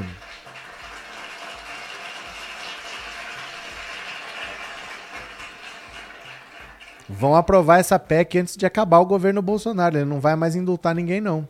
Ó, o presidente do Congresso, Rodrigo Pacheco, articula no Senado a aprovação de um projeto para limitar a concessão do indulto e da graça constitucional. Perdão. A proposta tem apoio de outros senadores descontentes com o decreto assinado pelo presidente Bolsonaro que perdoou a condenação de seu aliado político, deputado Daniel Silveira. As, a pessoas próximas, Pacheco compartilhou a avaliação de que considera o indulto um tipo de superpoder do chefe do executivo ponderou que atualmente o presidente pode usar o perdão praticamente como quiser, e além de Bolsonaro, outros presidentes usaram artifícios legais para beneficiar condenados. No caso do atual chefe do executivo, foi concedido perdão ao deputado aliado condenado a oito anos e nove meses de prisão por ataques às instituições democráticas e ameaças a ministros do Supremo. Seu principal adversário na disputa eleitoral desse ano, o petista Luiz Inácio Lula da Silva, avisou um outro usou um outro instrumento legal, dando asilo ao italiano Cesare Battisti, condenado por homicídio em seu país. A decisão livrou o estrangeiro da extradição. Já Michel Temer indultou condenados, inclusive por corrupção, na Operação Lava Jato. É que assim, a Constituição fala de indulto. O indulto, você faz regras. O indulto é coletivo, ele não é individual. Então, chega no final do ano, ele faz um decreto de indulto se ele quiser, ele não é obrigado a fazer. É uma prerrogativa do presidente, ele faz se ele quiser e ele escolhe. Por exemplo, é, crimes até no máximo seis anos de prisão, sem violência ou ameaça, que sejam todos culposos e não dolosos. Ele cria uma regra. Quem se encaixar nessa regra sai. E essa lei tem um objetivo. Essa lei foi feita para desafogar um pouco o sistema prisional, que é um sistema muito caro, muito custoso. E se você tem um cara lá que foi condenado a uma pena pequena, uma pena de um crime leve, não é um, um, crime de assassinato, não é uma pena que você tenha, por exemplo, ameaça à vida, crimes mais leves. O cara tá preso por pouco tempo, manda para casa para desafogar. Essa é a intenção do indulto. É apenas essa. Não é beneficiar um amigo. Não é porque eu achei a pena injusta. Né? Não é para uma pessoa específica. Você tem que criar uma regra. É impessoal. Não é para uma pessoa específica. O que o Bolsonaro fez, não. Ele pegou uma pessoa condenada por usar de violência, por promover ataques, por pressionar a pessoa que o está julgando. Você não pode pressionar a pessoa que te está julgando. Né? Porque imagina, o juiz está me julgando. Ele vai decidir se eu vou para cadeia ou não. Eu não posso ir lá pressionar o cara. Como é que eu vou ter um juiz isento se eu estou deixando ele ser atacado? Ele não pode ser atacado, porque ele tem que estar tá isento. Ele não pode ser tomado pela emoção. Então, o cara que está te julgando não pode ser ameaçado. O Daniel Silveira ameaçou quem estava julgando ele. Ele não pode fazer isso. Ele não pode fazer isso. E o Bolsonaro vai lá e indulta o cara. Você entendeu? Cadê que mais? É, Verone, a Marina deve estar esperando a liberação do pastor. Tá até com medo de perguntar. TecBR, já estão arrumando na Paulista, o povo não, não tá nem aí. Como assim? Já estão arrumando na Paulista, o povo não tá nem aí aqui? Como que é? Não entendi. É, os robôs boisonarentos são alimentados. Nossa, gente, não dá para entender. Faça uma frase simples, sem 40 trocadilhos, não dá para entender as coisas que vocês escrevem. Fala um negócio simples assim pra gente entender, né? Bora, bora, bora, vai dar tudo certo. Paulo Gonçalves, você está sabendo se o Bozo miliciano corrupto ganhar a eleição, vai para presidente, o salário mínimo vai de 1.293, vai ficar três anos congelado. Paulo, aumento, aumento a gente não tem desde o governo Michel Temer. Não tem, só tem reposição. Então você vê qual é a inflação, você repõe no máximo. E assim, o problema de repor só pela inflação é que quando você ganha pouco, o que importa para você é o supermercado. Quando você faz o cálculo da inflação, o cálculo ele é mais amplo. Então, por exemplo, aluguéis. Os aluguéis baixaram. Quem tem casa alugada percebe, você não consegue alugar, você acaba baixando o preço. Então, às vezes, quando você vai fazer o cálculo geral, o mercado subiu. Mas os aluguéis, por exemplo, caíram, porque tem um monte de ponto que está vazio. Aí acaba sendo pouco. E você reajusta por esse pouco, você quebra o trabalhador. Porque você fez uma média de supermercado com aluguel, mas o cara que é pobre, o que interessa para ele é o supermercado, né? Então no supermercado a inflação já passou de 30%. Se no geral a inflação está em 12, no supermercado já passou de 30 e o salário vai ser no máximo reposto por esse índice geral. Então a população sempre está perdendo isso desde o governo Michel Temer. Se ele for reeleito, meu cara esquece, né? Que ele não vai valorizar o salário mínimo não. José Sírio, o que Bolsonaro anda fazendo? Parece chefe de quadrilha, quatro anos perdidos, que pena. Quatro anos jogados no lixo, né? A verdade é essa mesmo. Ai, meu Deus do céu. Meu Deus do céu. Vamos falar do coach. Vocês lembram daquele cara que se perdeu numa montanha com 32 pessoas? Que ele disse que ia ensinar as pessoas a sobreviver, que ele ia levar todo mundo para uma experiência que ia mudar a vida delas. O guia falou: não vai, o tempo não tá bom, não vai dar certo, é muito arriscado. Não, nós vamos, você pode ficar reclamando, você pode fazer. Se perderam, não conseguiram voltar arriscaram as vidas. O cara quer ser candidato à presidência da República. Olha, o Brasil está desmoralizado, viu? Dá uma olhada. Coach, que se perdeu com 32 pessoas em São Paulo, quer se lançar à presidência. Olha que bonito. Olha que bonito. O empresário que ficou conhecido como coach messiânico Pablo Marçal, quer se lançar candidato a presidente da República. Ele batizou o projeto político de O Destravar da Nação. Marçal tem 2,1 milhões de seguidores no Instagram e 1,4 milhão de inscritos no YouTube. Ele afirma que impacta 10 milhões de pessoas por mês. O empresário é autor de livros, vende cursos, dá palestras motivacionais que tratam de prosperidade e costumam estar lotadas. Isso eu nunca vou entender. Nunca vou entender. Porém, o feito mais rumoroso de Marçal neste ano foi o fato dele ter guiado 32 pessoas para o Pico dos Marins, em São Paulo, e precisar de resgate. O guia se perdeu. Primeiro houve uma grande comoção envolvendo o resgate dos seguidores de Pablo. Depois de nove horas de trabalho, o Corpo de Bombeiros salvou o grupo. O tenente da corporação, Pedro Ayara, chamou o mentor de irresponsável eu vejo que em poucas semanas, no máximo dois ou três meses, o Brasil vai ter despertado. Eu chamo de extravar da nação. Vai começar em 1 de maio, Dia do Trabalhador, disse Marçal. O empresário disse ter noção de que sua pré-candidatura vai parecer no começo uma piada. Não, não vai não. Eu me vejo entrando na corrida sendo ridicularizado, mas nunca julgue alguém que tem no coração apaixonado, alguém que sabe o que está fazendo. É. Olha aqui, ele sabe muito bem o que está fazendo. Olha a merda que ele fez aqui, ó. Arriscando a vida das pessoas, é. Marçal, olha que detalhe interessante da vida dele foi condenado em 2010 por participar de uma quadrilha que desviou dinheiro de bancos. A condenação pela prática de crime de furto qualificado foi de dois anos e seis meses de reclusão. Ele, porém, teve a pena extinta em 2018 por prescrição retroativa, uma vez que se passaram mais anos do que a sentença após o trânsito em julgado.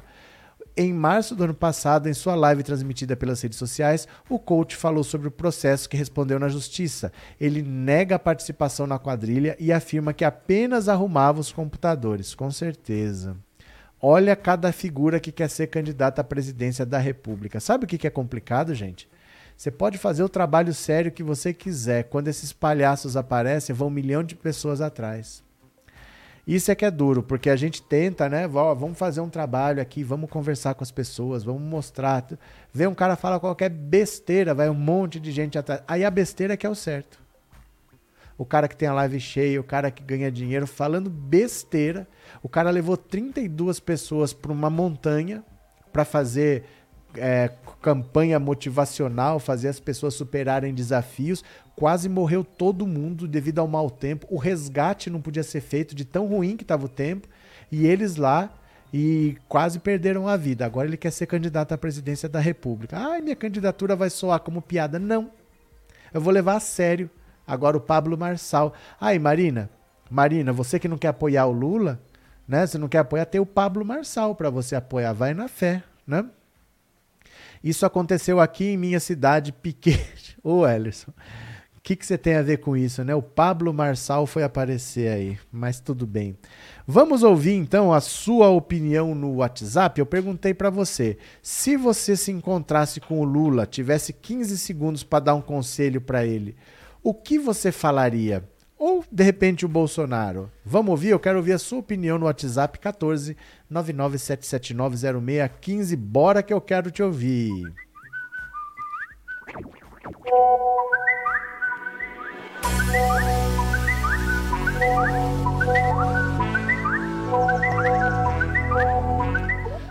Pronto, fala que eu te escuto. Eu vou ouvir agora a sua opinião no 14997790615. Quanto mais curta a mensagem, mais mensagem dá pra gente ouvir. Beleza? Deixa eu só pôr o fone aqui. Pronto. Opa, vamos lá. Quero ouvir a sua opinião. Se você encontrasse o Lula ou quem sabe o Bolsonaro, o que você diria? Vamos ver? Eu sou boa noite. Fora Bolsonaro, dentro Lula. Valeu. Boa noite, professor Roberto Cardoso, Oi. Pedreiro aqui de Teresina, Piauí. Fala. Bom, professor, eu agradeceria primeiro, né, tudo que ele fez durante esse governo dele e pediria desculpa, né, pela ingratidão de boa parte do povo brasileiro. Que eu falei, falaria. Valeu, muito obrigado. Boa noite, professor Roberto. Aqui é Carlos Wilson, de Juazeiro, Fala, da Bahia. Lula, vamos avante, rumo à vitória em outubro. Obrigado. Boa noite, professor Alberto. Oi. É o Cláudio Alves, de Imperatriz Maranhão. Fala. Se eu encontrasse o Lula, eu diria para ele: boa sorte, Lula, estamos com você. E pro Bolsonaro, eu diria: Bolsonaro, tu vai se ferrar, vai direto pra cadeia. Seu cabo safado. Obrigado. Professor, boa noite. Manuel de Cotia. Fala, Manuel. Eu diria para ele que eu digo em toda eleição: é nós. Lula 13 na cabeça. Fechou? Para fazer o Brasil voltar a sorrir de novo. Obrigado. Boa noite, professor. Oi. Ângela de Diadema. Diga. Eu falaria só pro Lula. Vai para cima deles que você tá que você vai ganhar. O Bolsonaro não falaria nada. Não ia gastar minha lábia com o Bolsonaro não. Obrigado. Boa noite, professor. Boa noite. Eu sou o Pedro de São Paulo. Diga. Se eu pudesse falar com o Lula, Hum. é, eu falar com o Lula quando ele tomar posse é colocar o Bolsonaro e os filhos dele todos atrás das grades. Boa noite, Valeu. professor Roberto. Aqui é Guia Martins, do Rio de Janeiro. Professor, é, boa sorte amanhã no, no encontro. Eu diria para o presidente Lula que ele continue sendo essa pessoa pacificadora que ele é. Obrigado. Boa noite, professor. Aqui é o Donizete de Santa Bárbara do Oeste. Eu falaria pro Lula tomar cuidado para algum louco dar um tiro lá nele, porque aqui no meu salão essa semana um bolsonarista e um Lula, lulista saíram no pau aqui dentro do meu salão. Eita. Boa noite, professor. Eu diria pro Lula, sem medo de ser feliz, dia 2 de outubro. Tamo junto, companheiro. Obrigado. Boa noite, professor. Sou Ana Maria. Perdi a pergunta, mas entendi muito bem. Perguntaria: a facada foi verdadeira? Oh, oh, oh, oh. Eita. Falei pro Lula, professor, Ah, é que nós vamos levar essa. Ah, professor, agora eu queria falar da Marina. Fala. A Marina, não sei o que que ela acha que ela é, não, né? Tá achando que ela é uma santa, né? Ela não se toca, não. Oi. Tudo? Então, eu só gostaria de perguntar pro Lula por que, que ele vai fazer isso pela gente, cara. Ele não tem por que fazer, você entende? Eu, só queria saber isso. Acho que você também. Essa é a pergunta de um milhão de dólares, né? Abraço, viu? Boa noite, professor. Oi. Aqui é Tânia, Santa Catarina. Diga. É, eu queria pro Lula botar um beijo nele. E senhor que se cuidar, tá? Professor, boa viagem. Beijo, boa noite. Obrigado, viu? Beijo, boa noite pra vocês também. É, cadê? Sai daqui. Pronto. Beleza, fechou, fechou. Obrigado, viu, gente? Obrigado pela participação de vocês, que é sempre muito valiosa. Eu gosto muito quando vocês participam, tá? Deixa eu ver aqui o que mais que vocês estão falando. Cadê vocês?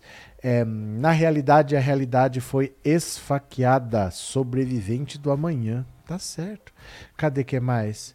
Nem o carro do ovo quer ver o Bozo. Cadê quem mais? Tati, surreal é pobre querer mais um mandato de Bolsonaro, querer morrer de fome só pobre, né? É, com 21 milhões de pessoas seguem uma figura dessa. Ah, não duvide de nada, não. Marise, ele com certeza quer uma boquinha no Congresso. Ele quem? Ele. Renova Car, fala Wesley. Eu teria uma pergunta para o Bolsonaro. Por que você é tão vagabundo corrupto?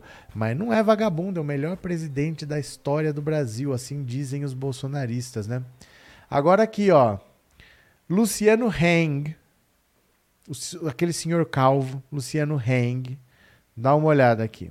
Deixa eu só compartilhar a tela aqui de novo. Bora. Luciano Heng leva amigo ao Planalto para ver Bolsonaro. Que bonitinho! Quer dizer, uma foi passear no bosque, foi levar um amigo para ver Bolsonaro. Que bonitinho, Luciano Heng. Dono da Havan e famoso bolsonarista Luciano Heng não vai disputar a eleição, mas segue ativo articulador da campanha. Nesta semana, ele esteve com Jair Bolsonaro no Palácio do Planalto. Levou um amigo para conversar com o presidente. Bolsonaro, que não demonstra estar atormentado com o avanço da inflação ou outros problemas que castigam os brasileiros que trabalham e pagam impostos, tirou um tempo para recebê-lo, claro. Ah, mas que beleza! Luciano Heng foi para Brasília para levar um amigo para conversar com o Bolsonaro. Que bonitinho, né? Que coisa meiga. Achei bacana. Tendência, viu? Velho da van tem mais coisa aí, ninguém investiga ele. Cadê? Rita, a noivinha do Aristides está em desespero, não consegue sair da lama. Cadê quem mais? É, David Franklin. Neste ano, fakeada não vai funcionar só se for rajada de tiros de espoleta com o minto entre a vida e a morte no hospital. Pode ser o que for. Isso funciona uma vez. Essa comoção funciona uma vez. O povo já. Às vezes que ele tentou repetir, ah, vou ter que fazer cirurgia, vou ter que fazer não sei o que, já não deu certo mais. As pessoas estão vendo que é oportunismo, sabe? Então não está funcionando mais. Agora, Bolsonaro, que é muito engraçadinho, dá uma olhada. Bolsonaro ironiza apelo de DiCaprio para jovens votarem em outubro. Veja só. O presidente Jair Bolsonaro respondeu com ironia na sexta-feira a um apelo do ator e ativista ambiental americano Leonardo DiCaprio, seu crítico, para que os jovens votem nas eleições presidenciais de outubro no Brasil. Obrigado por seu apoio, Léo. É realmente importante que cada brasileiro vote nas próximas eleições. Nosso povo vai decidir se quer manter nossa soberania na Amazônia ou ser governada por bandidos que servem a interesses estrangeiros, informou o presidente em mensagem em inglês publicada em sua conta no Twitter. Bolsonaro, que disputará a reeleição em outubro, respondeu dessa forma a um apelo do ator feito na quinta para que os jovens brasileiros tirem o título e forcem com seu voto a uma mudança na política de proteção ambiental. Mas você vê como as respostas do Bolsonaro são sempre em tom agressivo, é sempre chamando os outros de bandido. É por isso que o Brasil está isolado hoje no mundo. O Brasil não tem parceiros, ninguém... as pessoas olham e falam, mas é nisso. Eu vou votar nisso. Eu vou apoiar isso eu vou investir num país que tem isso, eu vou investir no, na Mongólia, mas não vou investir no Brasil. Eu invisto em qualquer lugar que seja, mas não vou investir no Brasil, né? É, a cara de pau da Maria Beltrão. Maria Beltrão disse que o Lula foi descondenado, mas que ele não é inocente. Cara de pau. Após Maria Beltrão mentir sobre Lula, internautas resgatam que seu pai foi ministro da ditadura e assinou o AI-5. Eita, eita, atrás de eita. Maria Beltrão, olha só. Após mentir ao vivo na Globo News ao dizer que o ex-presidente Lula não foi inocentado em seus processos, a jornalista Maria Beltrão foi parar nos assuntos mais comentados do Twitter. Os internautas lembraram as origens familiares da jornalista lavajatista. Ela é filha do ex-ministro do Planejamento da ditadura militar no governo de Costa e Silva e da junta militar. Ele foi uma das figuras que assinaram a vigência do AI-5 em 68. Maria Beltrão também é irmã do neoliberal Hélio Beltrão, presidente do Instituto Mises. Ao noticiar o fato de que o ex-juiz Sérgio Moro foi declarado parcial pelo Comitê de Direitos Humanos da ONU, a apresentadora imediatamente mudou o foco da abordagem e disse que tal fato não indica que Lula é inocente perante seus processos. A nulidade dos processos contra Lula determina, determinada pelo STF, decisão agora chancelada pela ONU, devolve definitivamente a presunção de inocência ao ex-presidente. Olha, o que não foi revelado pela apresentadora é que Lula está livre do total de 25 processos, denúncias e inquéritos já movidos contra ele. O ex-presidente, inclusive, move quatro processos contra seus algozes na justiça. O tribunal, é, o Superior Tribunal de Justiça deve julgar em breve o processo em que Lula pede indenização de um milhão por danos morais contra Deltan Dinheirol, nome que ganhou peso de celebridade a, através da Globo News. Olha, a apresentadora da Globo mente e diz que parcialidade de Moro não torna Lula inocente. Vocês é, sabem que não dá para colocar o vídeo que é de uma emissora de televisão assim na tela do YouTube porque tem direito autoral. Então o que, que eu vou fazer? Eu vou colocar o áudio, vocês vão ouvir, e a imagem eu vou pôr só um pedacinho assim, não posso pôr em tela inteira porque o YouTube derruba. É imagem que tem direito autoral, tá? Mas vamos ver o que, que ela falou para a gente saber responder quando alguém fala essas papagaiadas, porque eles gostam de falar essa besteira. Olha aqui, ó. Olha. É, em primeiro lugar, é evidente que todo cidadão tem direito a um julgamento justo. Né? E, na, e na visão dessa comissão da ONU, visão que depois foi a mesma visão da, da própria segunda turma do Supremo Tribunal Federal, Nesse caso, o juiz Moro não teria sido imparcial. Isso não quer dizer também que o ex-presidente Lula foi inocentado. Né? Porque tudo a gente precisa repetir tudo devagarzinho, né? É, a época que Moro condenou o ex-presidente Lula, tanto o TSE como o Supremo Tribunal Federal confirmaram de fato a condenação. O STJ. Depois, julgaram que o foro para julgar aquele, para acompanhar aquele processo não deveria ter sido Curitiba, e sim Brasília. Naquele momento, e depois principalmente consideraram o Moro como um juiz parcial, o processo deveria começar outra vez. Só que aí prescreveu o caso do triplex. Então é bom a gente separar as coisas, né? Não é porque Moro foi considerado parcial que o ex-presidente Lula automaticamente é inocente. Acabou que o processo, o julgamento não foi recomeçado. Mas todo cidadão tem direito, isso sim. Faz parte aí das balizas do Estado Democrático de Direito. Ai, gente, dá até pena um negócio desse, porque assim, o básico dessa história toda é que o processo todo é fraudulento do começo até o fim e não é uma questão técnica. Ai, a, o foro competente não era Curitiba. Por que existe esse problema? Olha só, eu não escolho onde eu quero ser julgado. E nem o juiz escolhe quem ele quer julgar, porque o processo tem que ser isento. Ninguém escolhe ninguém. Se eu bater no seu carro aqui em Bauru, o processo é aqui em Bauru e acabou. Eu não posso levar, ah, mas eu quero levar para Belém do Pará, o juiz lá vai julgar. Não pode. Sempre existe o que eles chamam de juiz natural. A lei tem critérios que definem bem onde vai ser julgado, não é onde eu quero. Então o sítio de Atibaia fica em Atibaia, que é São Paulo. O triplex do Guarujá fica no Guarujá, que é em São Paulo. Por que que estava em Curitiba? Só estava em Curitiba porque eles criaram uma regra que na Operação Lava Jato, todos os casos ligados à Petrobras iriam para Curitiba.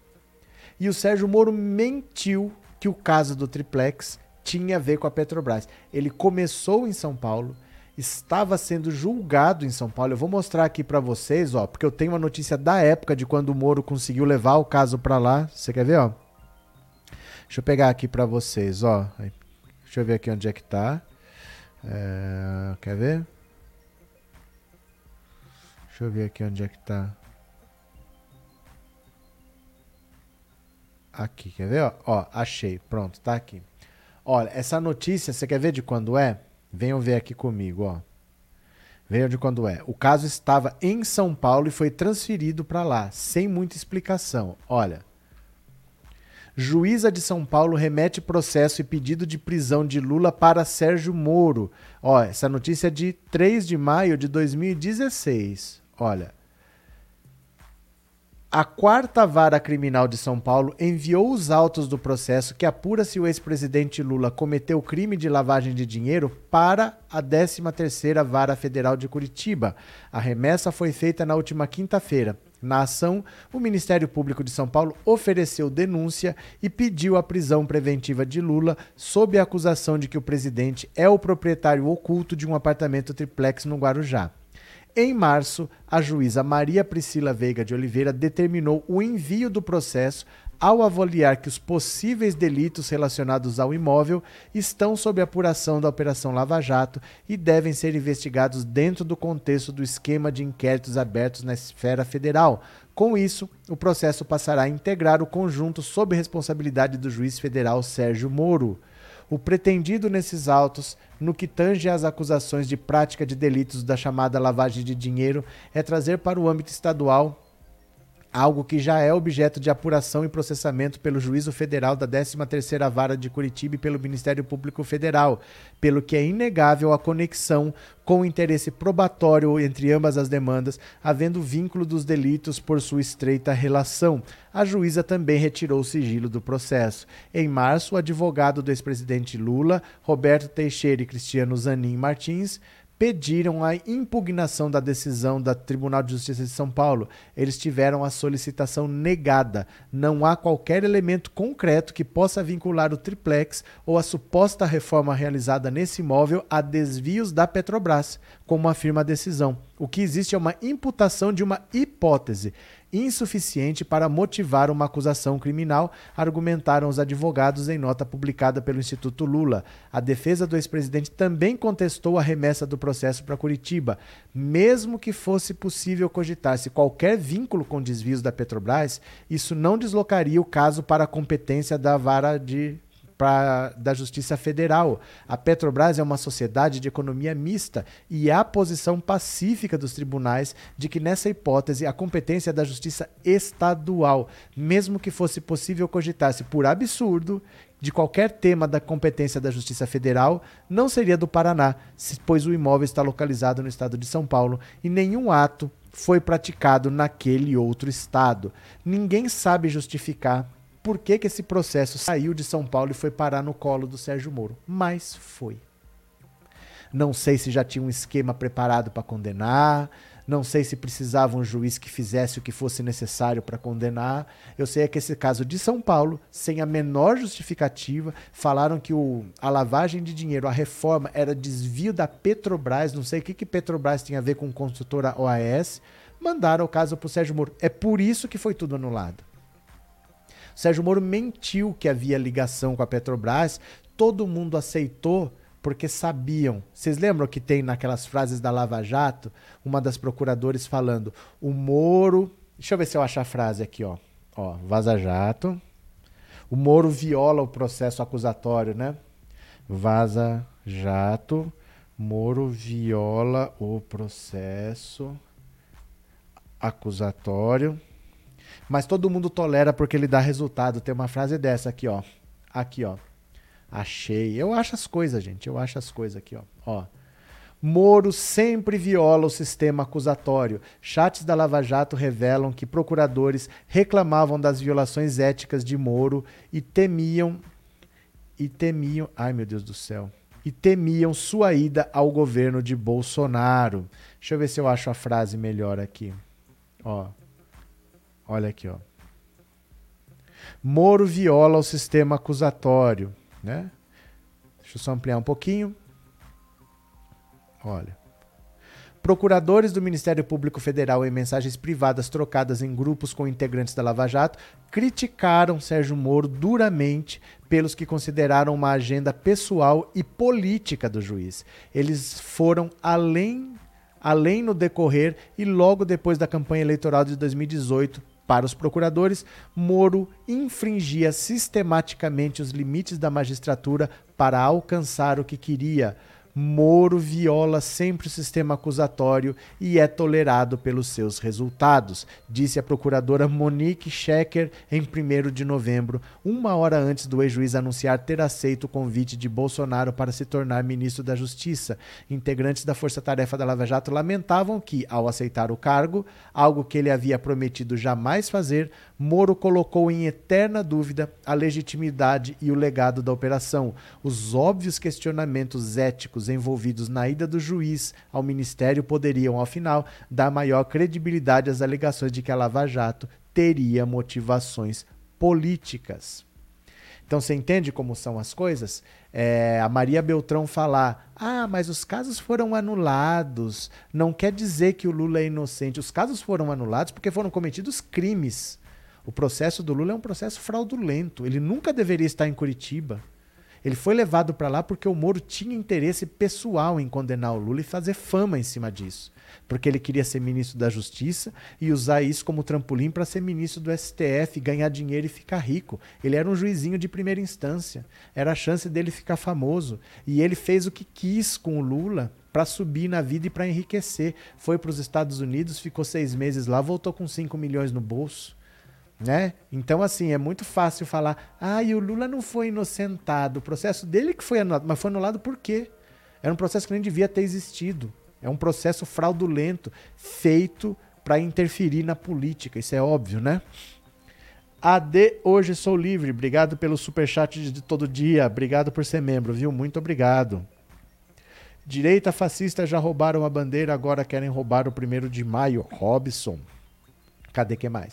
Ele viola o sistema, mas não podem violar contra ele. É, a frase é essa. Ele sempre viola o sistema acusatório, mas é tolerado porque ele dá resultado. Ele faz o que eles querem, né? Eles não falam da falta de provas, é fácil acusar. Não só Não é só falta de provas. O Moro cometeu crimes mesmo.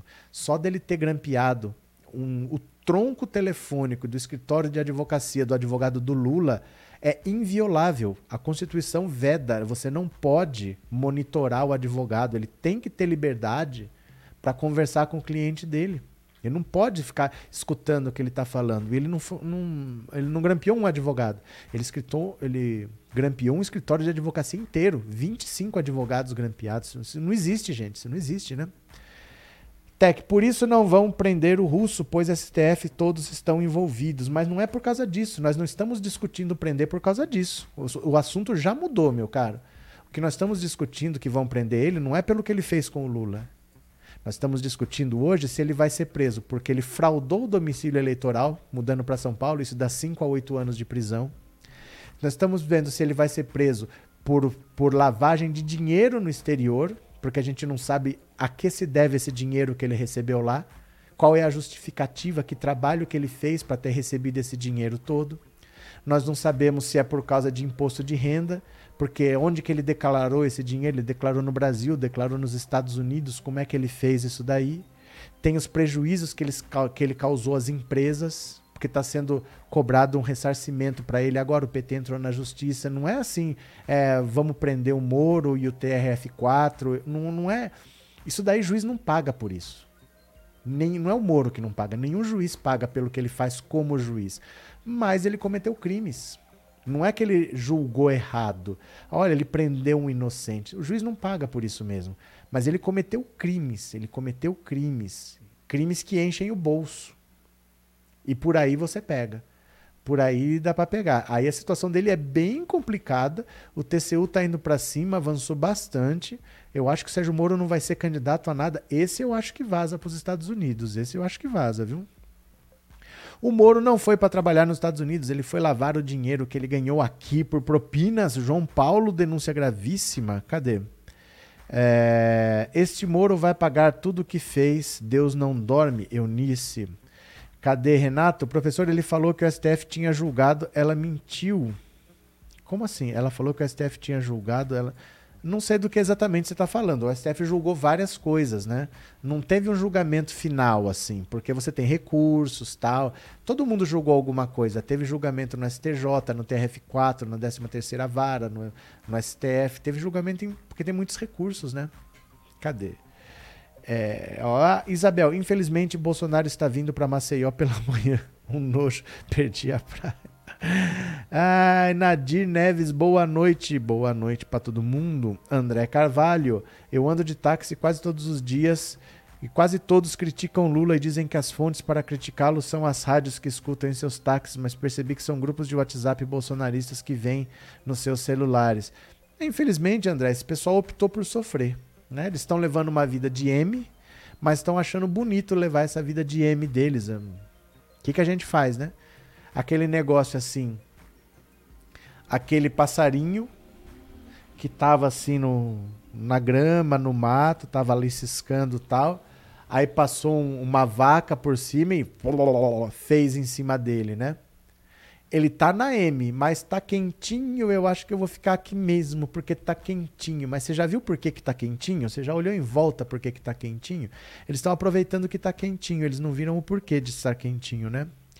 César, juiz paga sim, está escrito na lei orgânica da magistratura, justamente para causar prejuízos a crimes. Então me mostre um que pagou. Eu acho engraçado quando às vezes você falam que uma coisa acontece porque está escrito que acontece, mas me mostra um que pagou. Né? Você vem me falar que ah, não, a lei diz, é, a lei diz, mas cadê um que pagou, né? Comecei a assistir você e gostei muito da sua integridade. César, teste, teste. Bem-vindo. Puxa uma cadeira, senta mais um pouco. Vai sair feijão, tem bolo no final, viu? Cadê quem mais?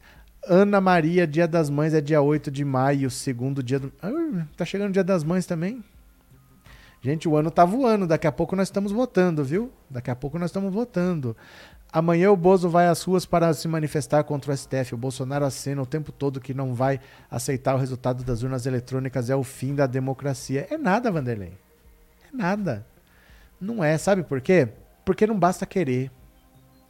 Eu quero tanta coisa, você quer tanta coisa, o Bolsonaro quer tanta coisa, mas ninguém faz nada sozinho. O erro das pessoas é acharem que uma pessoa, ah, vou dar um golpe, vai lá e dá um golpe. Como se fosse assim, vou ali no caixa eletrônico sacar 50 reais. Você não faz isso sozinho. E quem quer salvar o Bolsonaro? O Bolsonaro só quer dar um golpe para evitar que a família corrupta dele vá para a cadeia. Quem é que vai embarcar nessa viagem? A troco de quê embarcariam nessa viagem? Abraçar um corrupto como ele? Gente, andar com Daniel Silveira. Por que, que alguém quer isso? Ninguém quer isso, você entendeu? Ele não tem apoio para isso. Ninguém quer. Ninguém quer. Sozinho ninguém faz nada, não. É, professor, os bolsomínios estão xingando a ONU de comunista. Eu também, eu tô xingando a ONU de fashionista. Pode xingar do que quiser, gente. Daí a ter razão, né? Deixa eu pegar aqui um negocinho para vocês, ó. Deixa eu pegar aqui, deixa eu ver se eu tirei daqui. Deixa eu ver. Ah, pronto, não. Tá aqui. Acho que eu tirei daqui. Não, tudo bem. Tem nada não. Deixa, deixa, deixa para depois. Boa noite, Luiz Eduardo Magalhães, José do Carmo. Bem-vindo, Zé. Vamos chegando. Eu vou ver agora se vocês fizeram alguma contribuição no Pix. Se fizeram, eu vou ler a sua mensagem que você mandou lá neste momento. Bora que eu quero ver. Bora, bora, bora.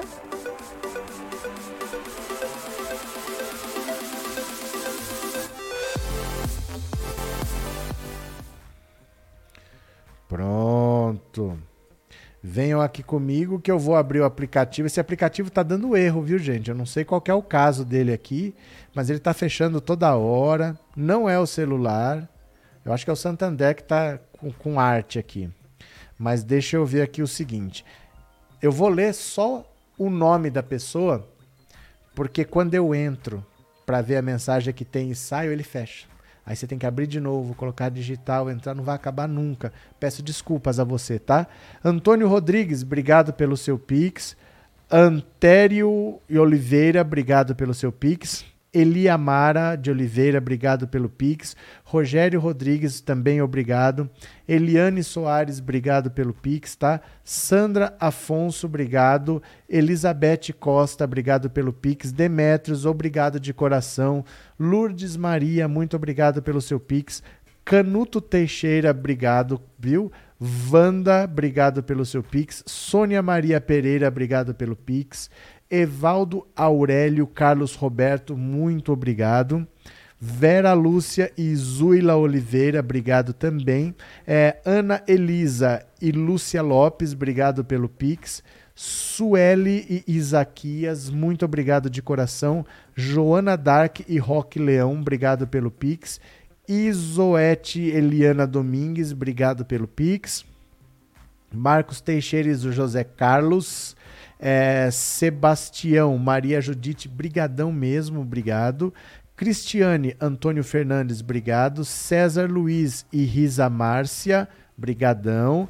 Vânia e Gilma Aparecida, muito obrigado. Magali Eucicleide, valeu. Débora e Ar, é, Haruo, muito obrigado. Rômulo e Lúcia, Marcos Antônio e Sueli Braga, Maria Albertina e Vera Lúcia, Joel Maria Nelma, Venceslau e Gilberto, Maria Cristina e Márcio José. Obrigado pelo Pix, tá?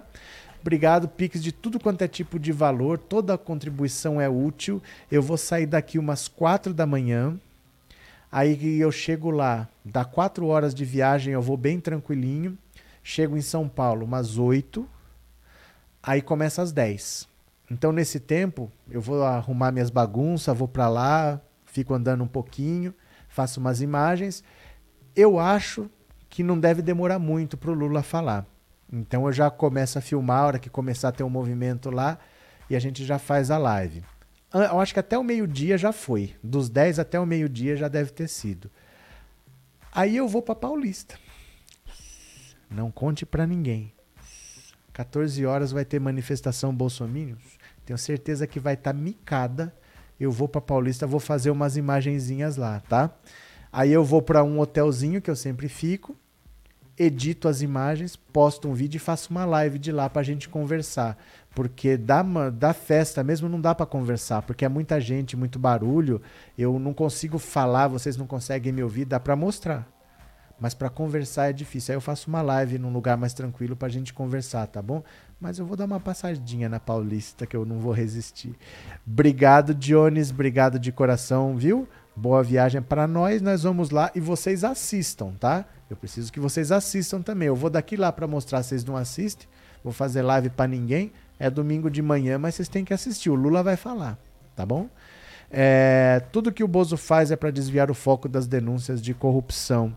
Não é só para desviar o foco, não. É porque ele precisa fazer alguma coisa. O bicho tá pegando. Tem crimes. Tem crimes. Tem gente que vai pra cadeia. E gente da família dele. Ele precisa fazer alguma coisa.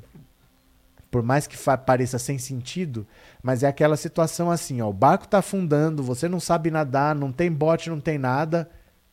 Às vezes bater a mão não adianta, mas você não vai bater, você vai afundar quietinho. Ele faz o que ele pode, porque a, a água tá batendo na bunda já, né? Cadê? Professor, a pessoa que falou da bandeira amanhã, devolva a bandeira bolsonarista e Bolsonaro. Não entendi, de janeiro, do que você está falando. Não entendi.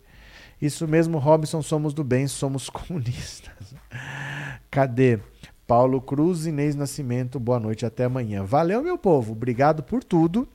Amanhã de manhã, eu vou de madrugada eu tô viajando, vocês 10 da manhã estejam aqui pra gente fazer a nossa live, beleza? Muito obrigado por tudo, beijo grande.